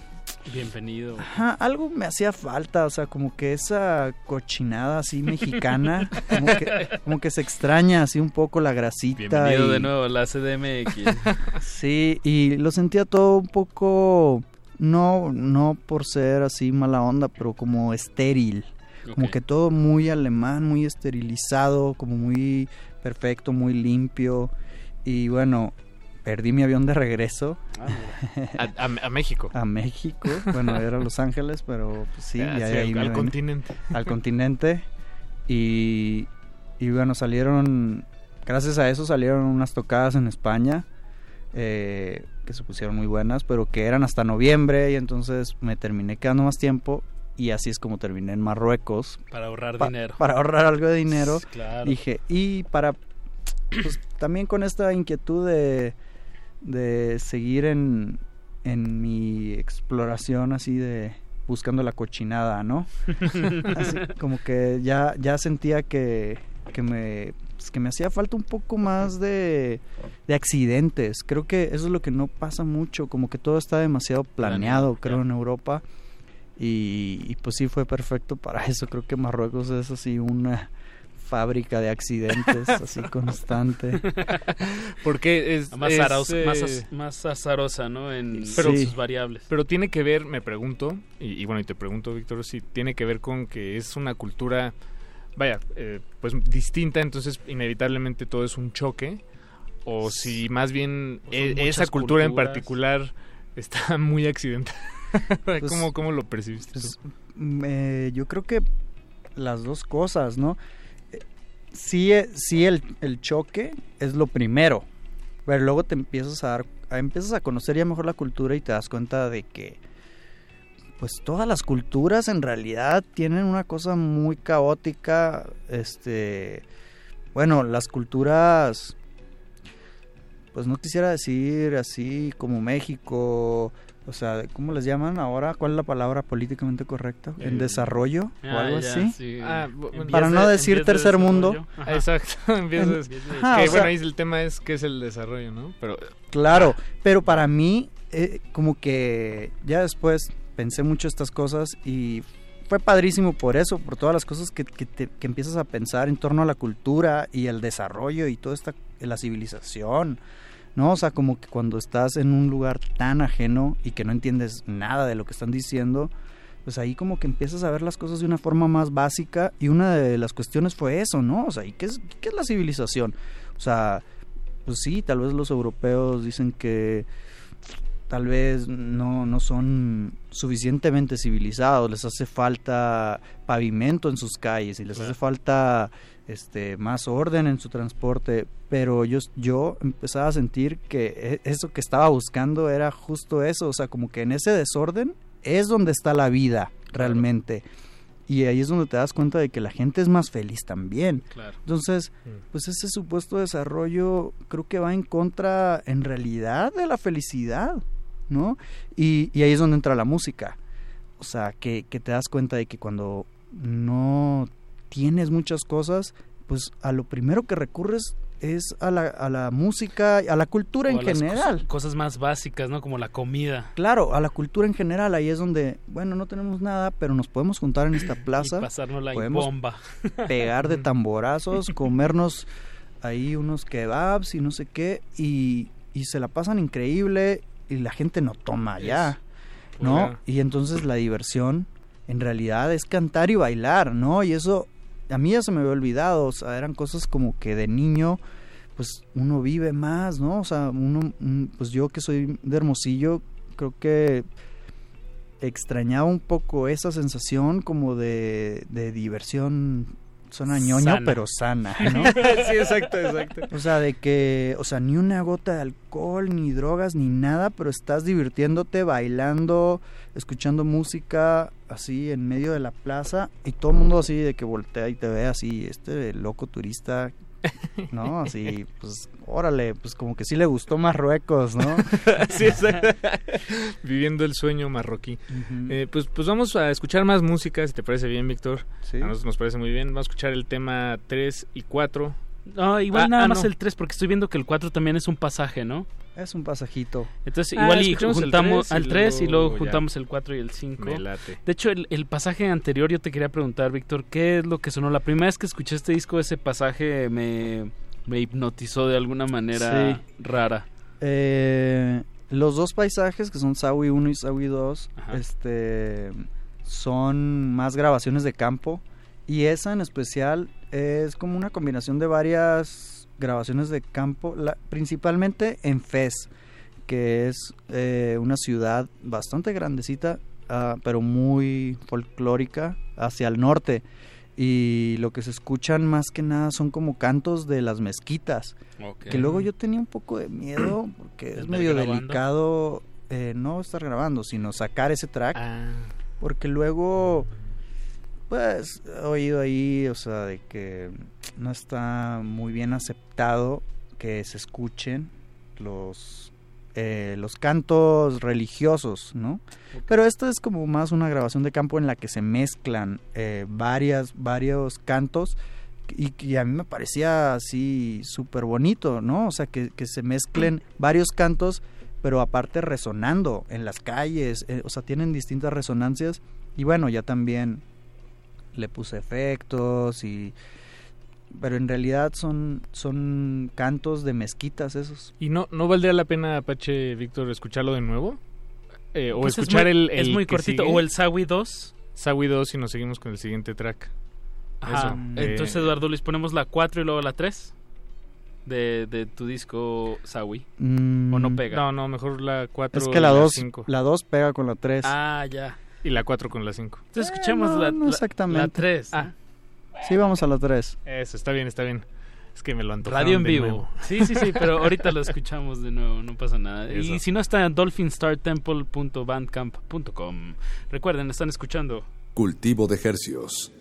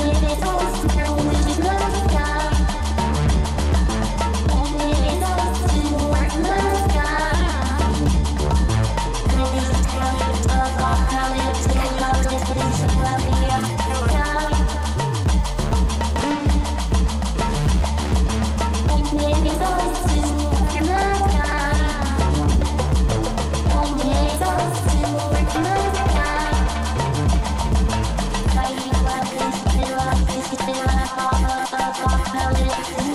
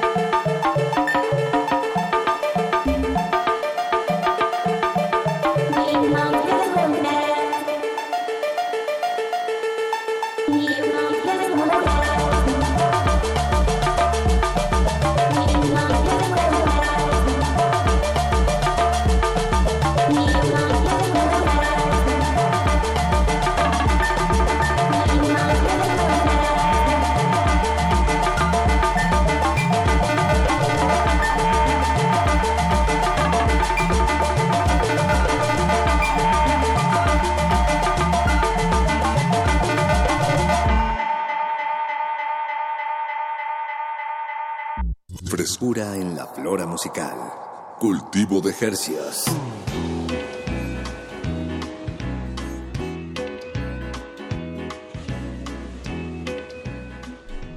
Acabamos de escuchar Nimah, el tercer tema del disco Sawi de Dolphin Star Temple que nos acompaña esta noche aquí en la cabina.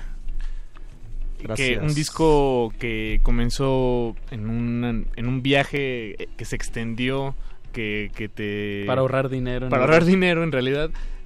Y bueno, y que, y que te del que te llevaste muchas cosas que no esperabas buscar, ¿no? Y una, Sí. una de ellas me, me queda claro que es este disco completito. Sí, no es como que esperaba, sabe, pues no, no pensé jamás que iba a salir un disco de ese viaje, eso sí, definitivamente fue una de las sorpresas. Y bueno, pues también fue la inspiración, el viaje, ¿no? Claro, o sea, también tenía lo- ganas de hacer un disco desde antes.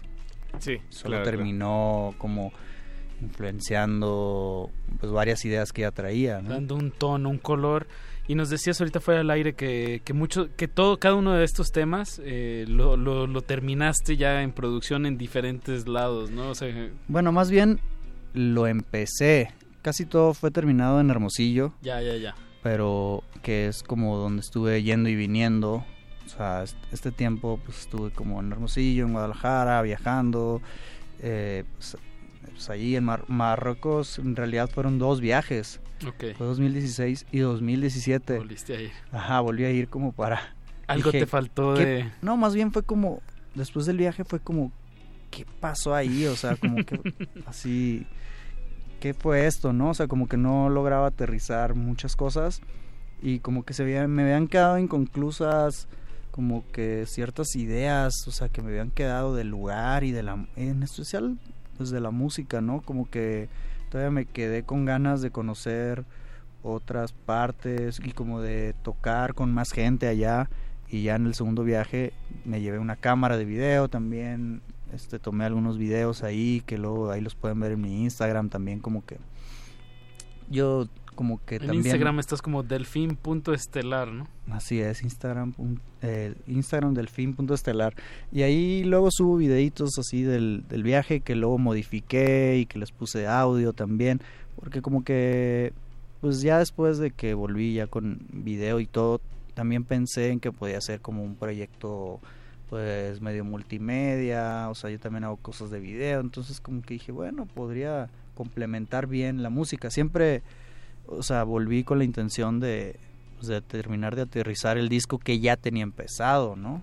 Pero, pero pues aproveché para tomar algunos videos y para comprar eh, más música ya, o sea, me traje ahí un bonche de cassettes que también eran como sorpresa, los compré sellados y todo y no tenía manera de escucharlos hasta que volví a México pues ya escuché varios de esos cassettes y me llevé ahí muy buenas sorpresas, ¿no? O sea, y baratísimos, ¿no? O sea, de que en un tianguis un cassette nuevo. Cinco pe bueno, lo que se Pues aquí, algo así como diez 10 pesos. pesos, algo creo. Sí, como de a 5 dirhams. Y este y también, bueno, instrumentos, ¿no? O sea, como que ya volví también en pues con la cabeza puesta sobre los instrumentos, ¿no? Si estaría padre pues traerme un tamborcito de barro, este tipo de estas castañuelas de metal, que, es como que eh, parte de la identidad del disco creo que son esos instrumentos que por ejemplo estas que son congas marroquíes les llaman son dos tamborcitos de barro y esos están literalmente en todos los tracks ¿no? Menos en los paisajes en- pero en, en los tracks Son- rítmicos Son, estos golpes como con, con muy agudos con, con muchos armónicos, ¿no? Eh, como, bueno, es que no- no, no lo puedo cantar. Son chiquitos, sí. sí. Pues como que suenan medio acuático. Ajá.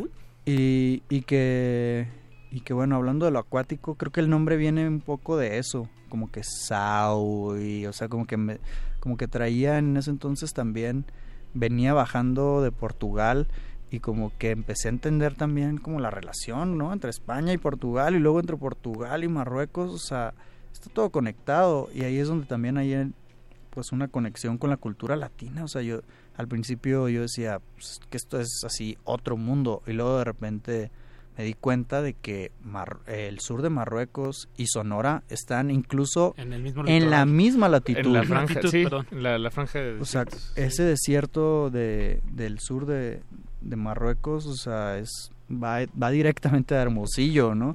Y debe haber algunos paralelismos hasta sonoros, ¿no? Digo, pues, en, yo creo que en sí. ritmos. Yo creo que mm, el- el- lo bonito que se, se me hace que ya no está pues contaminado, por ponerle una forma, por las culturas imperialistas. O sea, como que esas influencias, esa relación entre esas dos culturas es totalmente, eh, depende del entorno. O y ahí es bien padre darte cuenta de eso. O sea, a mí me encanta de repente eso, ¿no? Como que encontrar una relación entre dos lugares por el entorno. Sabes que ya te libraste de una capa que estorba. O sea, que, que en realidad el mundo, el- en realidad la cultura árabe fue impuesta sobre, sobre los marroquíes. Que, por ejemplo, si ven el disco, la imagen del disco de Sawi, la tipografía de Sawi está inspirada en un tipo de escritura que es del sur de Marruecos, que es los, bere- los berbers, que les llaman, o los bereberes, que, que llegó, llegó este... ¿Quién era este Alejandro Magno? Ajá. Este, y pues nada más los bautizó los bárbaros, ¿no? Es como, ah, estos que están aquí, pues es como decir los indios, ¿no? Son los, son los bárbaros. Y, y pues llegaron y, y les llamaron así, y ya luego los árabes también los conquistaron. Y pues yo, en parte, creo que el disco, para mí, o sea, a un nivel muy personal, es también como un homenaje a, a esas culturas más antiguas que todavía no están influenciadas por este deseo de, de dominar, ¿no? O sea, para mí todavía tienen esa vida, esa vitalidad. En realidad viene, viene de eso, como de conservar algo muy antiguo que es como un goce. Que así yo lo, así es como yo lo veía, los ritmos de allá eran un goce muy distinto a esta a esta cosa árabe. O sea, yo en realidad no siento que esté el disco muy influenciado, en realidad, por la música árabe como tal. Yo diría más por la música berber o incluso la música nahua, que es música que estoy a más del sur, que son los esclavos, que, que, que es de músicos eh, negros. ¿no? Entonces son migrantes eh, negros que llegaron al sur de Marruecos y, y que ese sonido de, como de castañuelas de la, de la rola que acabamos de oír eh, viene mucho de la música nahua y que ya luego se mezcló con la, eh, la música berber tiene mucho de la música nahua también y pues es todo un revoltijo. Pero en realidad la música árabe en sí es mucho más melódica que rítmica. Entonces a mí la parte que más me interesaba era la parte rítmica que era que era que fue lo primero que escuché en Marrakech en la plaza ahí bailando era lo que me movía y con lo que sentí esa conexión en realidad. La música árabe yo ya había escuchado, pero esto Claro. para mí era completamente nuevo, pero también sentía que tenía algo como de cumbia, o sea, Sí, sí, sí, tiene, sí un- está ahí. tiene un sabor latino en Claro. sí, también la música, pues es música africana, ¿no? Y todo está La madre. Conectado. conectado hacia África. Madre Exacto. África. También el otro día platicando con un senegalés me dice que cuando escuchó salsa acá dijo, ah, mira, música de mi tierra. Sí, yo creo que Víctor, este- se nos está yendo el tiempo, pero a mí me gustaría hacer un anuncio. El, este lunes 25 a las 8 de la noche vas a estar musicalizando en vivo eh, el show radiofónico de Sociedad de Científicos Anónimos, un proyecto de Andrés Cota y bueno, y un grupo de, de científicos. divulgadores de la ciencia. divulgadores de la ciencia. Y bueno, se me hace un, un ejercicio muy interesante. Esto va a ser a través de aire libre, el 105.3. Así es. El lunes 25 a las 8 de la noche, póngale, vas a estar musicalizando. Aparte van a estar hablando de abismos. Yo creo que te sí, queda la verdad es que eh, Andrés me había invitado este al programa desde cuando estaba empezando el, el, el concepto me dijo quiero que tú estés ahí porque creo que te va a gustar mucho y pues, bueno tenemos mucha relación ahí con con esta cosa de la biología. Él es biólogo no entonces como que yo decía ah claro invítame luego que tenga relación con, con algo de mi música que, que en sí pues esta cosa de crear paisajes pues eh, y cosas naturales y pues como que me dijo de esto de abismos y dije es que es perfecto porque pues van a hablar del mar, del espacio y de psicología, ¿no? Que es Dolphin Star Temple. Ajá, Ahí está. totalmente todo eso.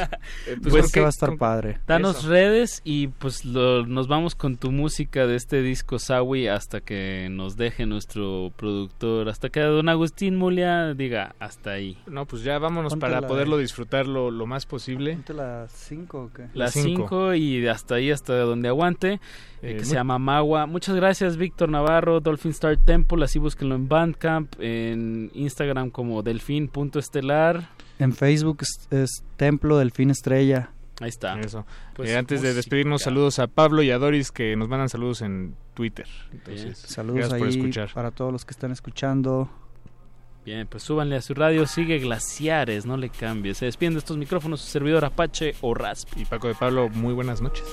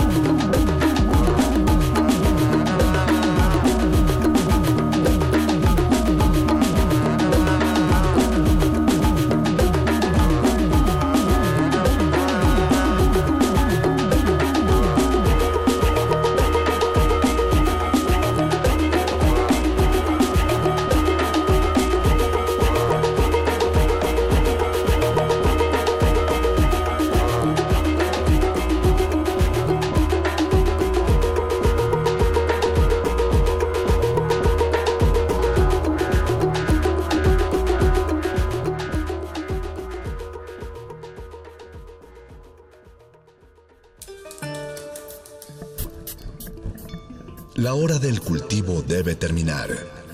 Así, el sonido podrá florecer.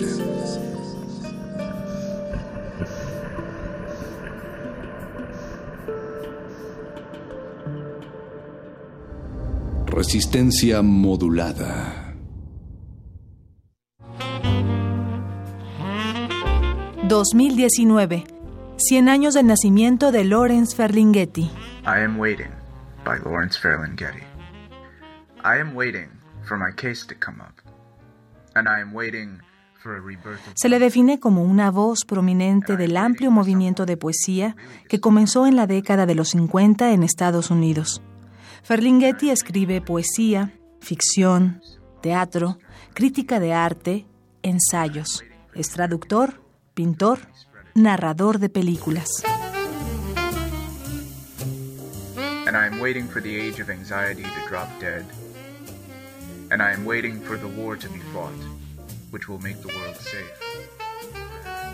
Lawrence Ferlinghetti, 96.1 FM, Radio UNAM, Experiencia Sonora.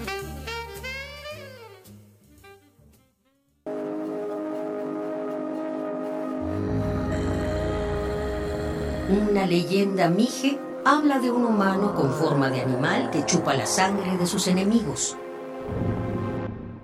Un grupo de amigos tomó su nombre y lleva a todas partes la música del noreste oaxaqueño para mostrarle al mundo la maravilla de este pueblo.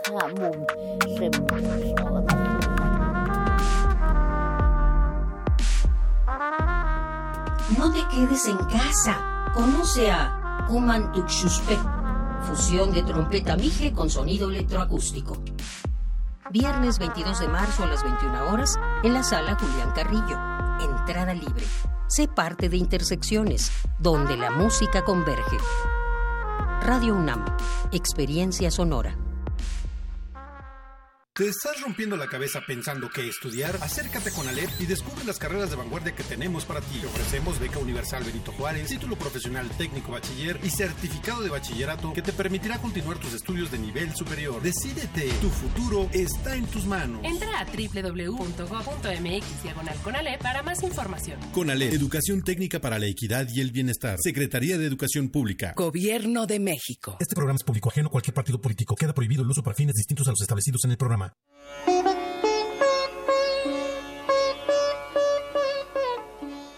Habla solo si lo que vas a decir es mejor que el silencio.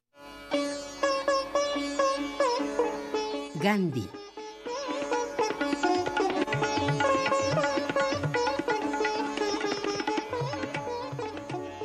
Radio UNAM, Experiencia Sonora. Resistencia modulada.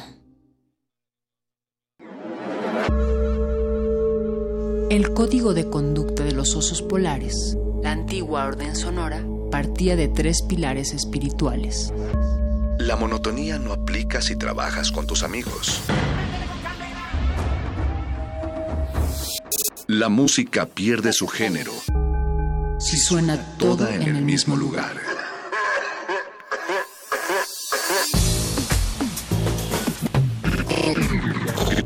Glaciares.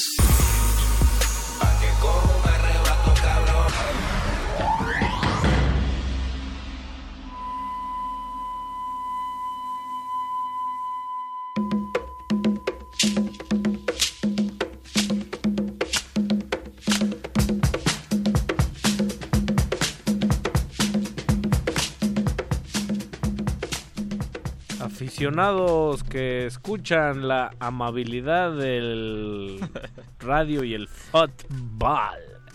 Bienvenidos una vez más a Acción. Yo soy Ricardo Pineda. Yo soy Mauricio Orduña. Y los glaciares, de alguna u otra manera, tienen un anuncio importante que hacerles esta noche de jueves 21 de marzo.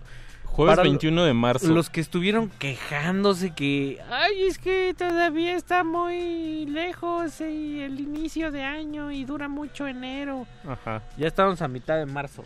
Ya estamos a mitad de marzo. Ya muchos pasaron la cuesta de.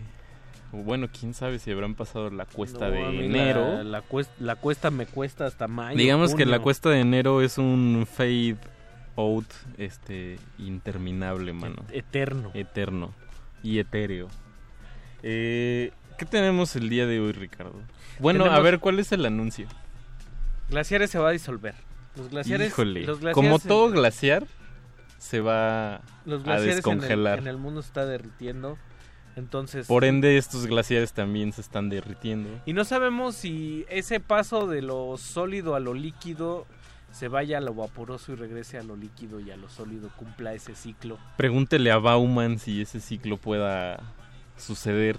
Pero uno nunca sabe cuando viene, cuando se levanta en la mañana y dice, ay, hoy me toca programa, uno no sabe si esta va a ser la última. Eso sí, eso sí, y yo creo que cerramos ciclo bien, ¿no? Eh, me acuerdo mucho cuando vino Guillermo Santamarina y le dijimos, es que nosotros te escuchábamos. Ah, sí, la, y, la inspiración. Y, y dijo, miren, y pues ahora están ustedes aquí.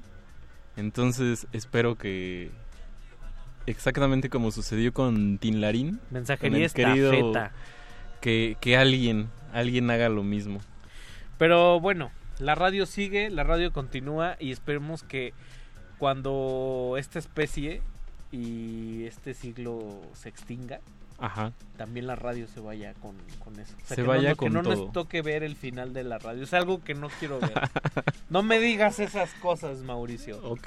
Pero no. entre el, el ridículo, las épocas que van y las épocas que vienen, la de los 80 fue una bastante atípica. Un- Bastante atípica, Una sí. época en donde el sueño hippie muerto ya se había asimilado, eh, estaba el hedonismo a todo lo que daba, había buenos discos, en su mayoría había malos discos, Había, había muchos sintetizadores, había mucho como grabación comprimida, ¿no? Hacía mucha, muchos agudos. muchos agudos, eh, gente grabaciones no le- comprimidas. no le importaba mucho el bajo. No, ni las guitarritas de palo, ni y, y sobre todo creo que había mucho punk o post-punk, no sé. Toda esa onda de los... O sea, de entrada todo el hardcore, Ajá. Los 80 se cuentan a, a millones. O sea, te vas a Nigeria y había discos de Psych, Sí. de Garage, de cosas así. O sea, los 80 produjeron sobre todo mucha basura. Sí. Y basura me refiero en el mejor de los sentidos como a, a plástico. Ok. A- A, vinilo. Yo creo que también ese ese exceso de los 80 fue un gran propulsor, Sí. un gran digamos estimulante para que los diseñadores de tecnologías dijeran, "No, es que esto hay que hacerlo más Digamos, digamos tangible". que fue una especie de purga. Sí, para que existiera pues décadas después el- lo que hoy conocemos como la compresión digital. ¿no? Sí, y que, hay- y que hay mucha gente que no le que no le agradan tanto los noventas. Yo creo que cada década tiene ahí su, su Sí, para rascarle. Yo era mucho como de casarme con ese cliché de los estúpidos 80, de que estaban horribles, de que estaban feos. pero- Ahora de los 2000, Claro. ¿no? Como que mucha gente reprocha de los 2000. Pero no se Habría vaya- que buscarle. No se vaya con la finta, es la recomendación porque siempre hay música y expresiones demasiado valiosas. Sí, y sobre todo variadas, varias y variadas. Y yo creo que la cosa nada más es medio, medio dedicarle un tiempecito y, y rascarle, pegarle a la colmena, dijeran por ahí. Ájale, me gusta el Para que salgan las abejas y te, te agandallen. Pues vamos a abrir, vamos a abrir con un clásico. Pues es- esta noche es de tracks perdidos de los 80. Ajá. Entonces no sé qué, qué tan clásico, o sea, qué tan hit, pero es como siempre el doble juego glaciar es hit de no hit. Ajá. O sea, si vas a poner un hit que no sea un hit y si vas a poner un no hit que sea un hit. Eso solo lo entienden los, los seguidores de Glaciar. Y los osos polares con dos neuronas. Exacto. Si usted tiene una neurona ya no le entendió. Exacto. Pero si los, tiene ojo- dos los medio- osos polares bineuronales. Bibinaurales Ajá. también, ¿no? Eh, vamos a abrir con, con dos temas. Una de tus bandas favoritas, Mauricio. Una de mis irónico. bandas favoritas, YouTube, que justo, bueno, hace poco platicaba algo de eso por ahí, pero pero vamos a abrir con con YouTube y después vamos a abrir también, bueno, también vamos a abrir el bloque con los hombres G, que casualmente Ricardo, eh, est- estos dos temas vienen en su primer disco de, de ambos, de ambos artistas, Y en de su disco debut. De alguna manera, YouTube antes de... Yo creo que no se imaginaban que iban a... Yo creo que no se imaginaban que iban a llegar tan alto. Yo creo que en ese entonces Bono no pensaba que se iba a comprar un- una cantidad exuberante de, lentes de sol, que iba a hablar con el Papa, Que que, que iban a, que iban a pasar más allá de su barrio y eso se refleja en su sonido, sí, ¿no? Este, este es un sonido más crudón. Más, de más New Wave. ¿No? New Wave, medio, medio, medio guiño pandilleri. No, no, no sé si tan pandillerito, tiene- pero hay- tiene algo medio, hay pues un sí, como del New Wave, Hay medio un encanto ahí muy padre. Una ¿no? guitarrita rasposa. Que también como que me recuerda mucho al primer de Police. Sí. Pero el primer de Police sí lo escuché con unas ganas de triunfar. así. Digamos, digamos un poco eh, pegado hacia la austeridad. Un me gusta, cachito, me gusta, ¿no? me gusta eso. Vamos a arrancar con algo de, de estos de Dublín, del disco Boy. Estamos hablando de El primer disco. 1980. ¿Cuántos años más? ¿Cuántos, ¿Hace cuántos años? Hace 38 años quizás. 39 Toma. casi. Casi 40 años. Casi 40 años. Música de hace 40 años. Música de hace 40 años en el 2019 por, tre- por dos pelados de 30 y pelos que tenemos nosotros. Y luego vamos con Los Hombres G, con una canción que yo creo que es de mis favoritas de Los Hombres G. Una, la cosa más atípica de los hombres G. Sí. De por sí en la, en la historia de la música los hombres G son una cosa muy rara. Sí, es rara. Pero vamos a hablar de eso regresando. A Anakat Dub del disco Boy YouTube. Luego Lawrence de Arabia. Con los queridísimos y divertidos Hombres G. David Sommer y compañía. Arroba R modulada en Twitter. Y en Facebook como Resistencia Modulada, escríbanos, Ve- ve- despídase, llórenos. B, B, Benvenuti.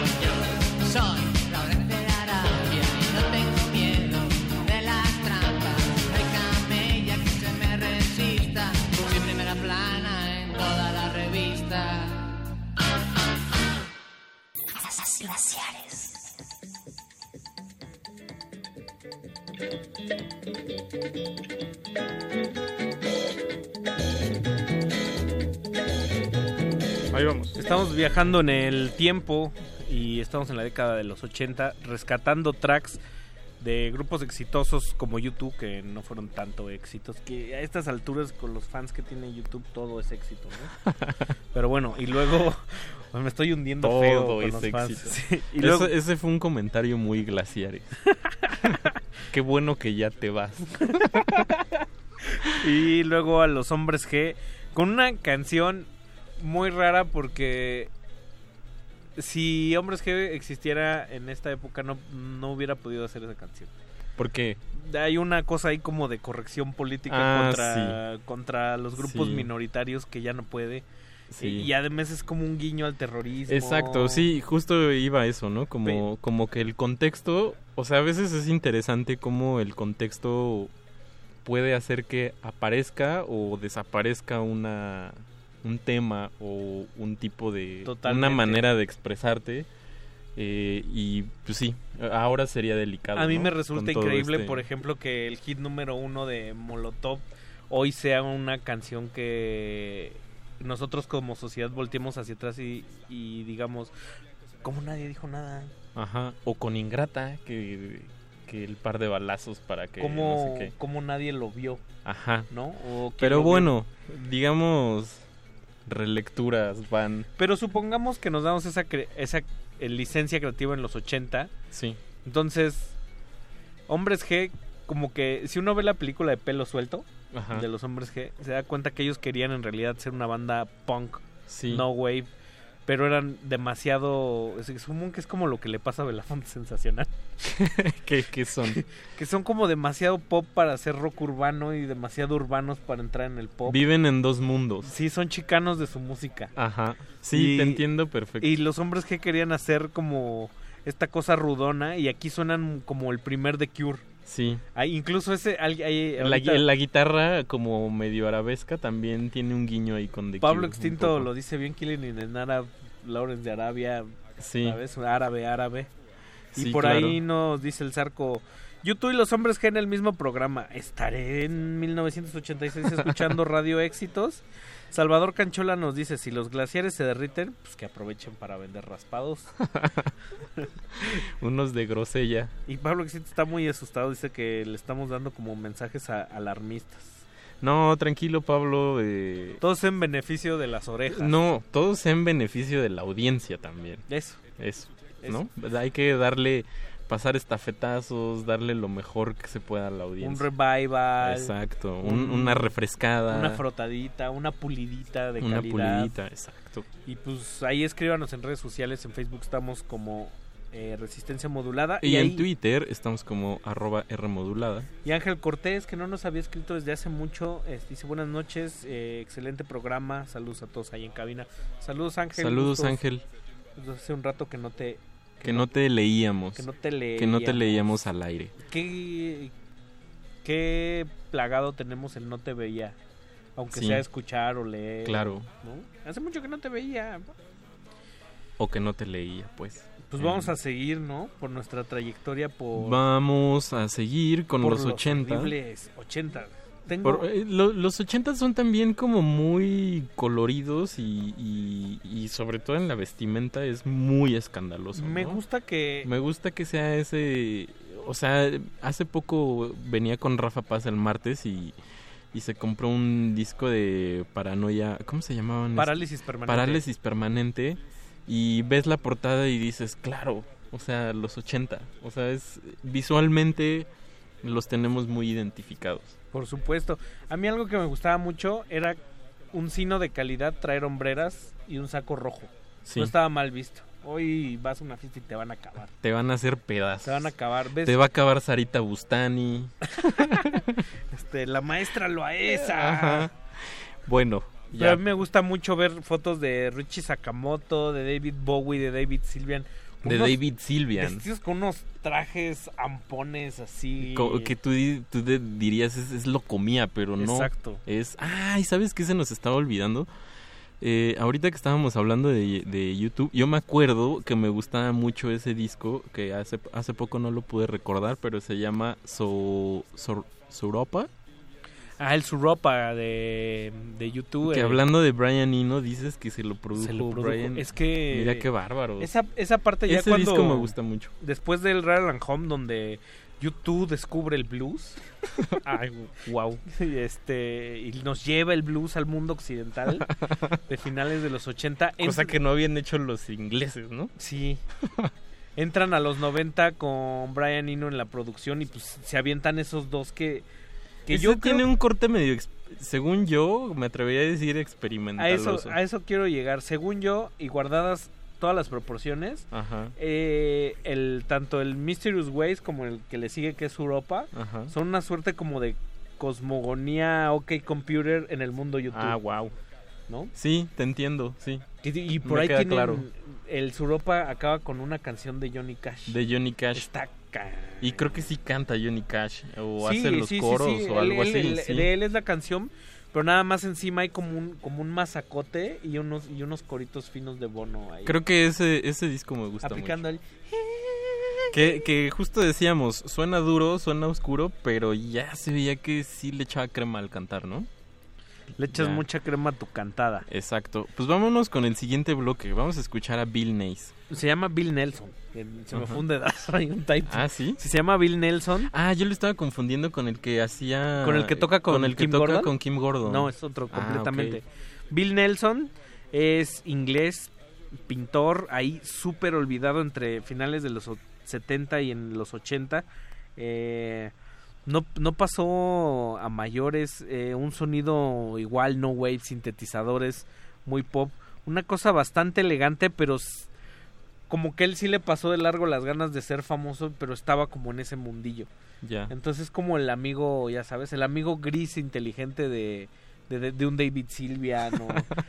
que vete tú a saber. Entonces hay un disco muy bonito de 1982 que se llama The Love That Whirls o El diario de un corazón pensante. Wow.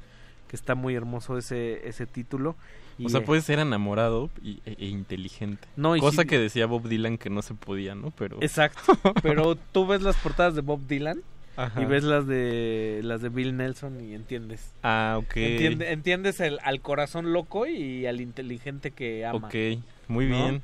Qué, qué bien lo dijiste. Ya, ya, ya hasta ni quiero que se acabe el programa. Me siento como Paco Stanley Ajá. dec- dec- declamando. Y pues vamos a escuchar el que para mí es el, el track más bonito, pero uno de los más olvidados, de un artista olvidado, de un disco olvidado, es A Private View. A Private View. Bill Nelson. Y después vámonos con Killing Joke de 1985. Esta sí es un hit de una banda que no es tan hitosa. ¿no? Este sí es un trancazo. Sí, Sí. Universal Stereo. Vámonos. Ton enfant, ton fils là, tout le monde voit bien que ce n'est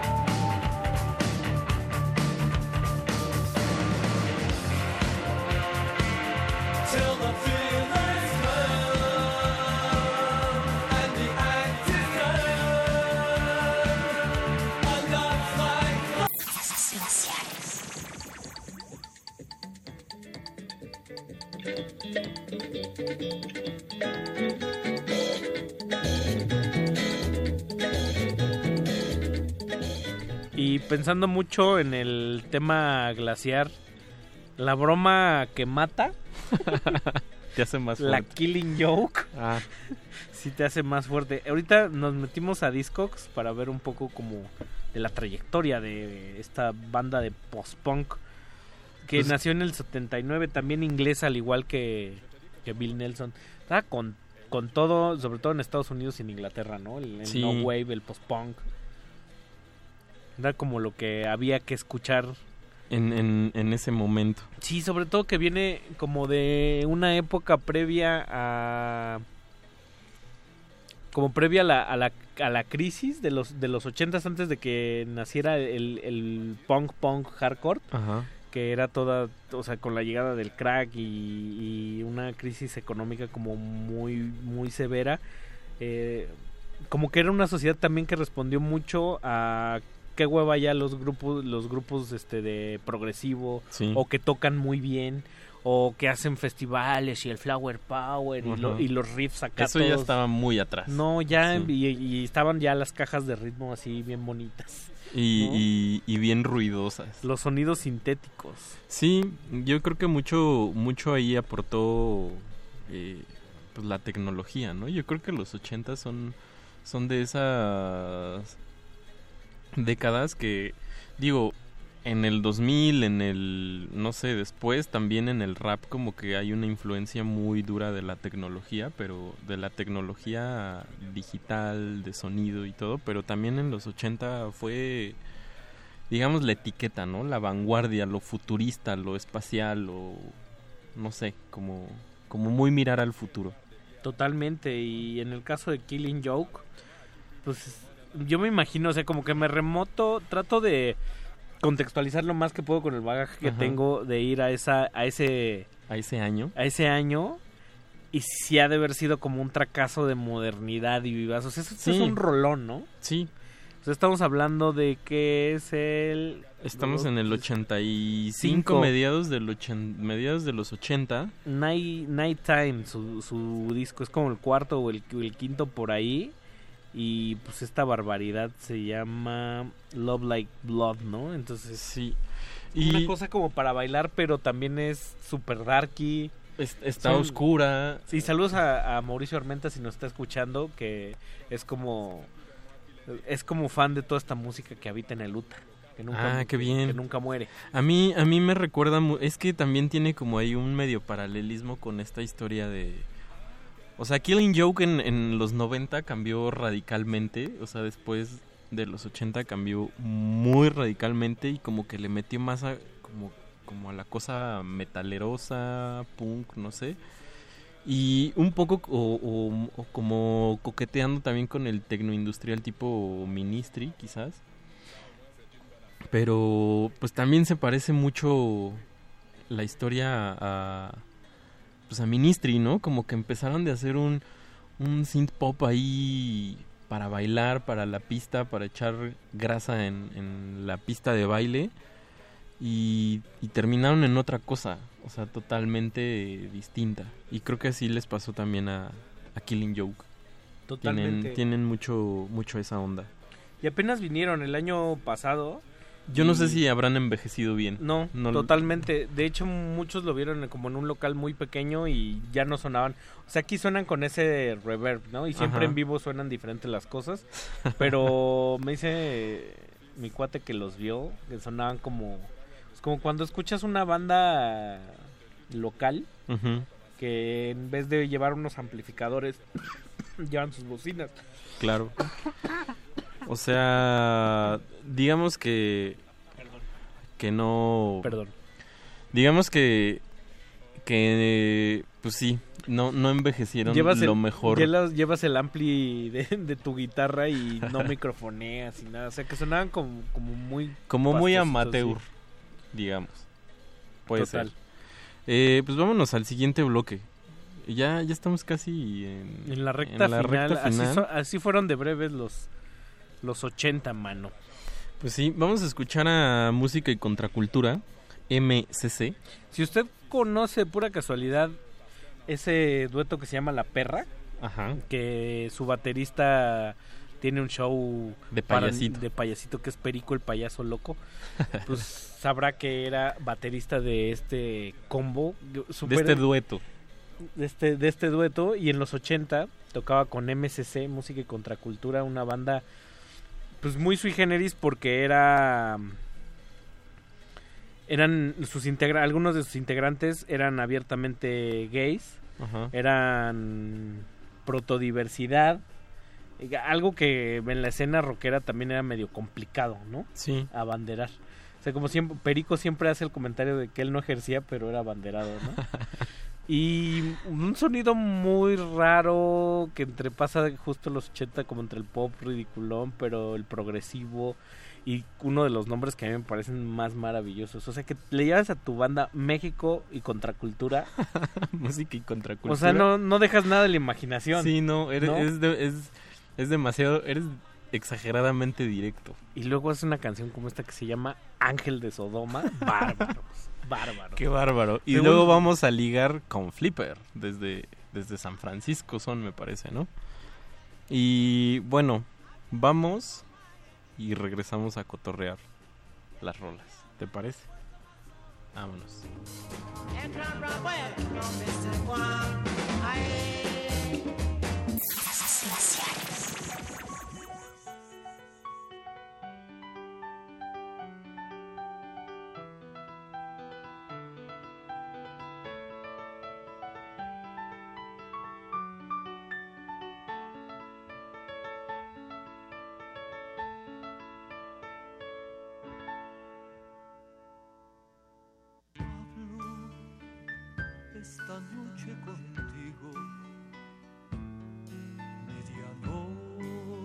Medianoche de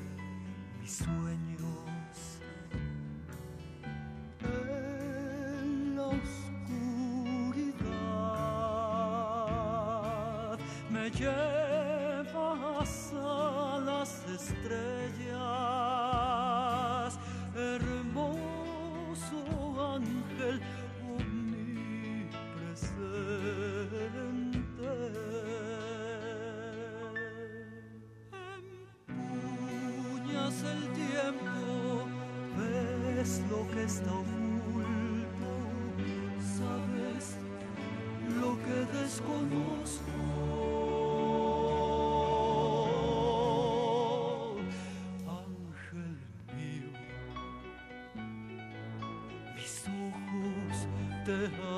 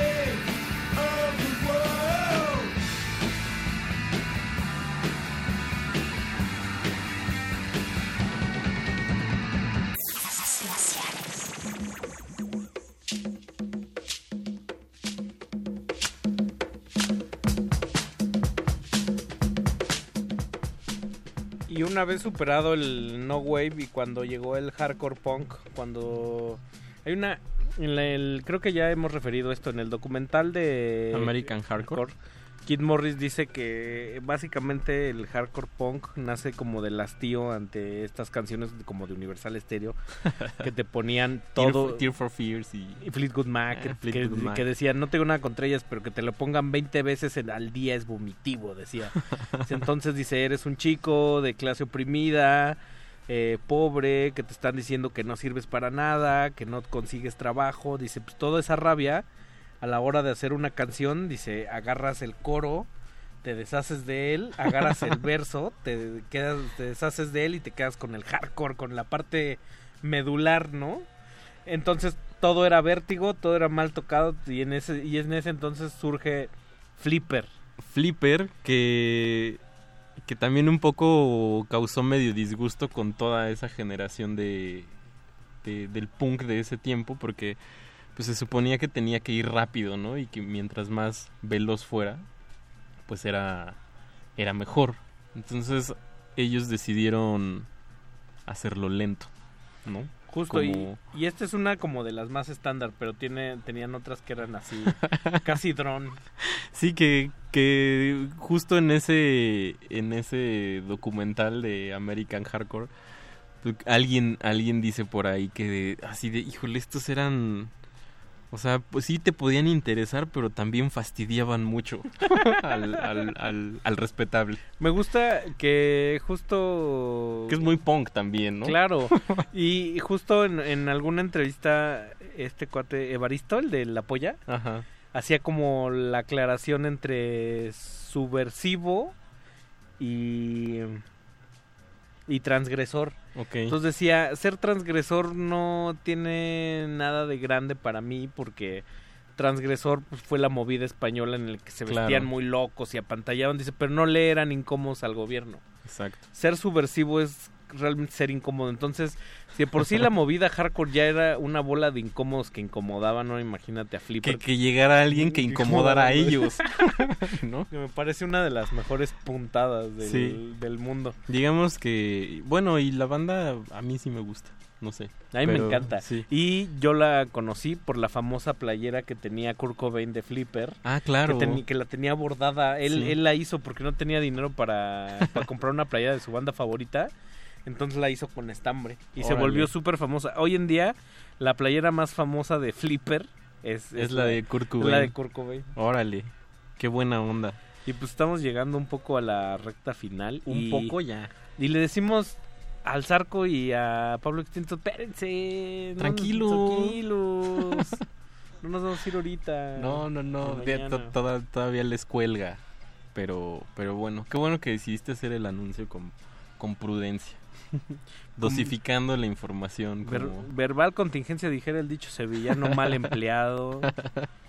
Y dice Nimai Miquelo que, ah, su hueso del ángel de Soloma, ¿era una Es- es- rola? híjole, este- ¿Era una rola o cárguemela?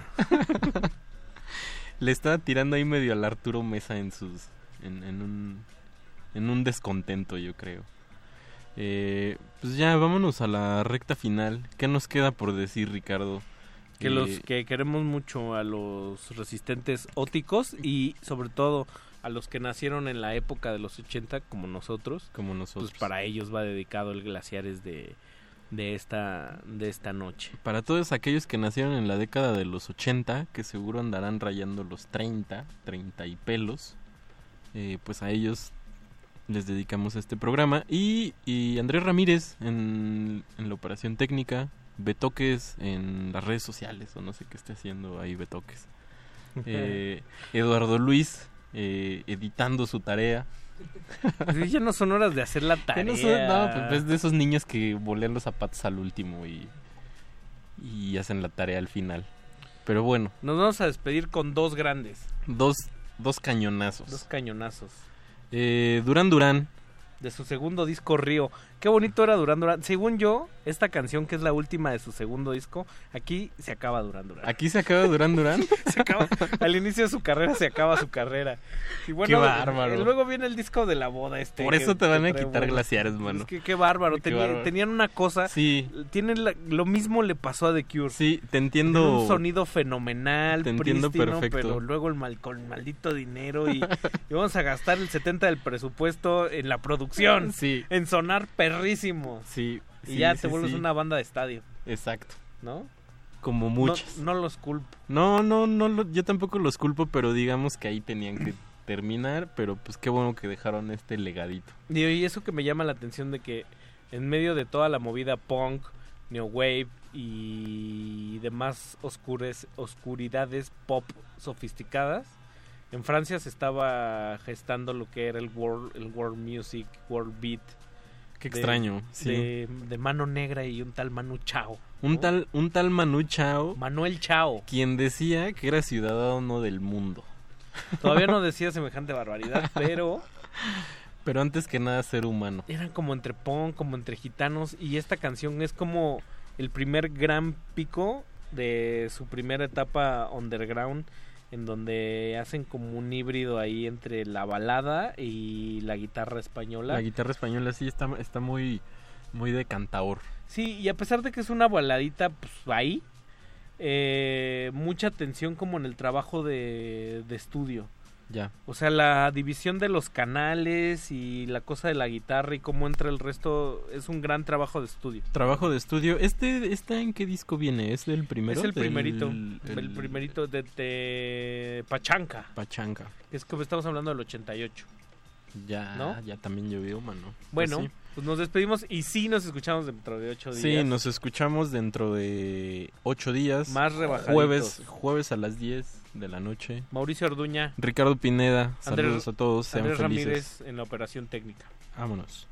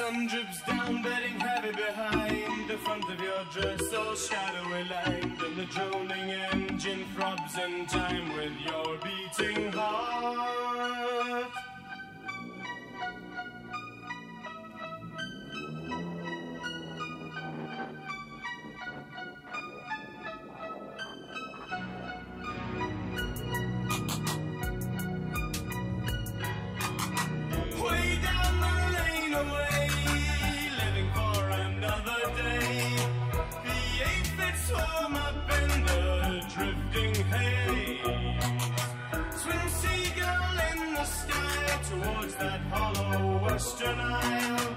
My envy lady holds you fast in her gaze.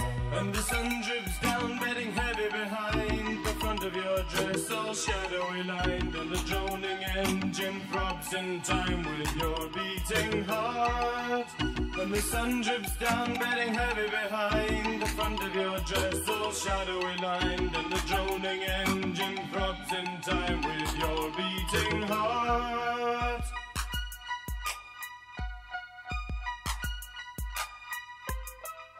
Sing,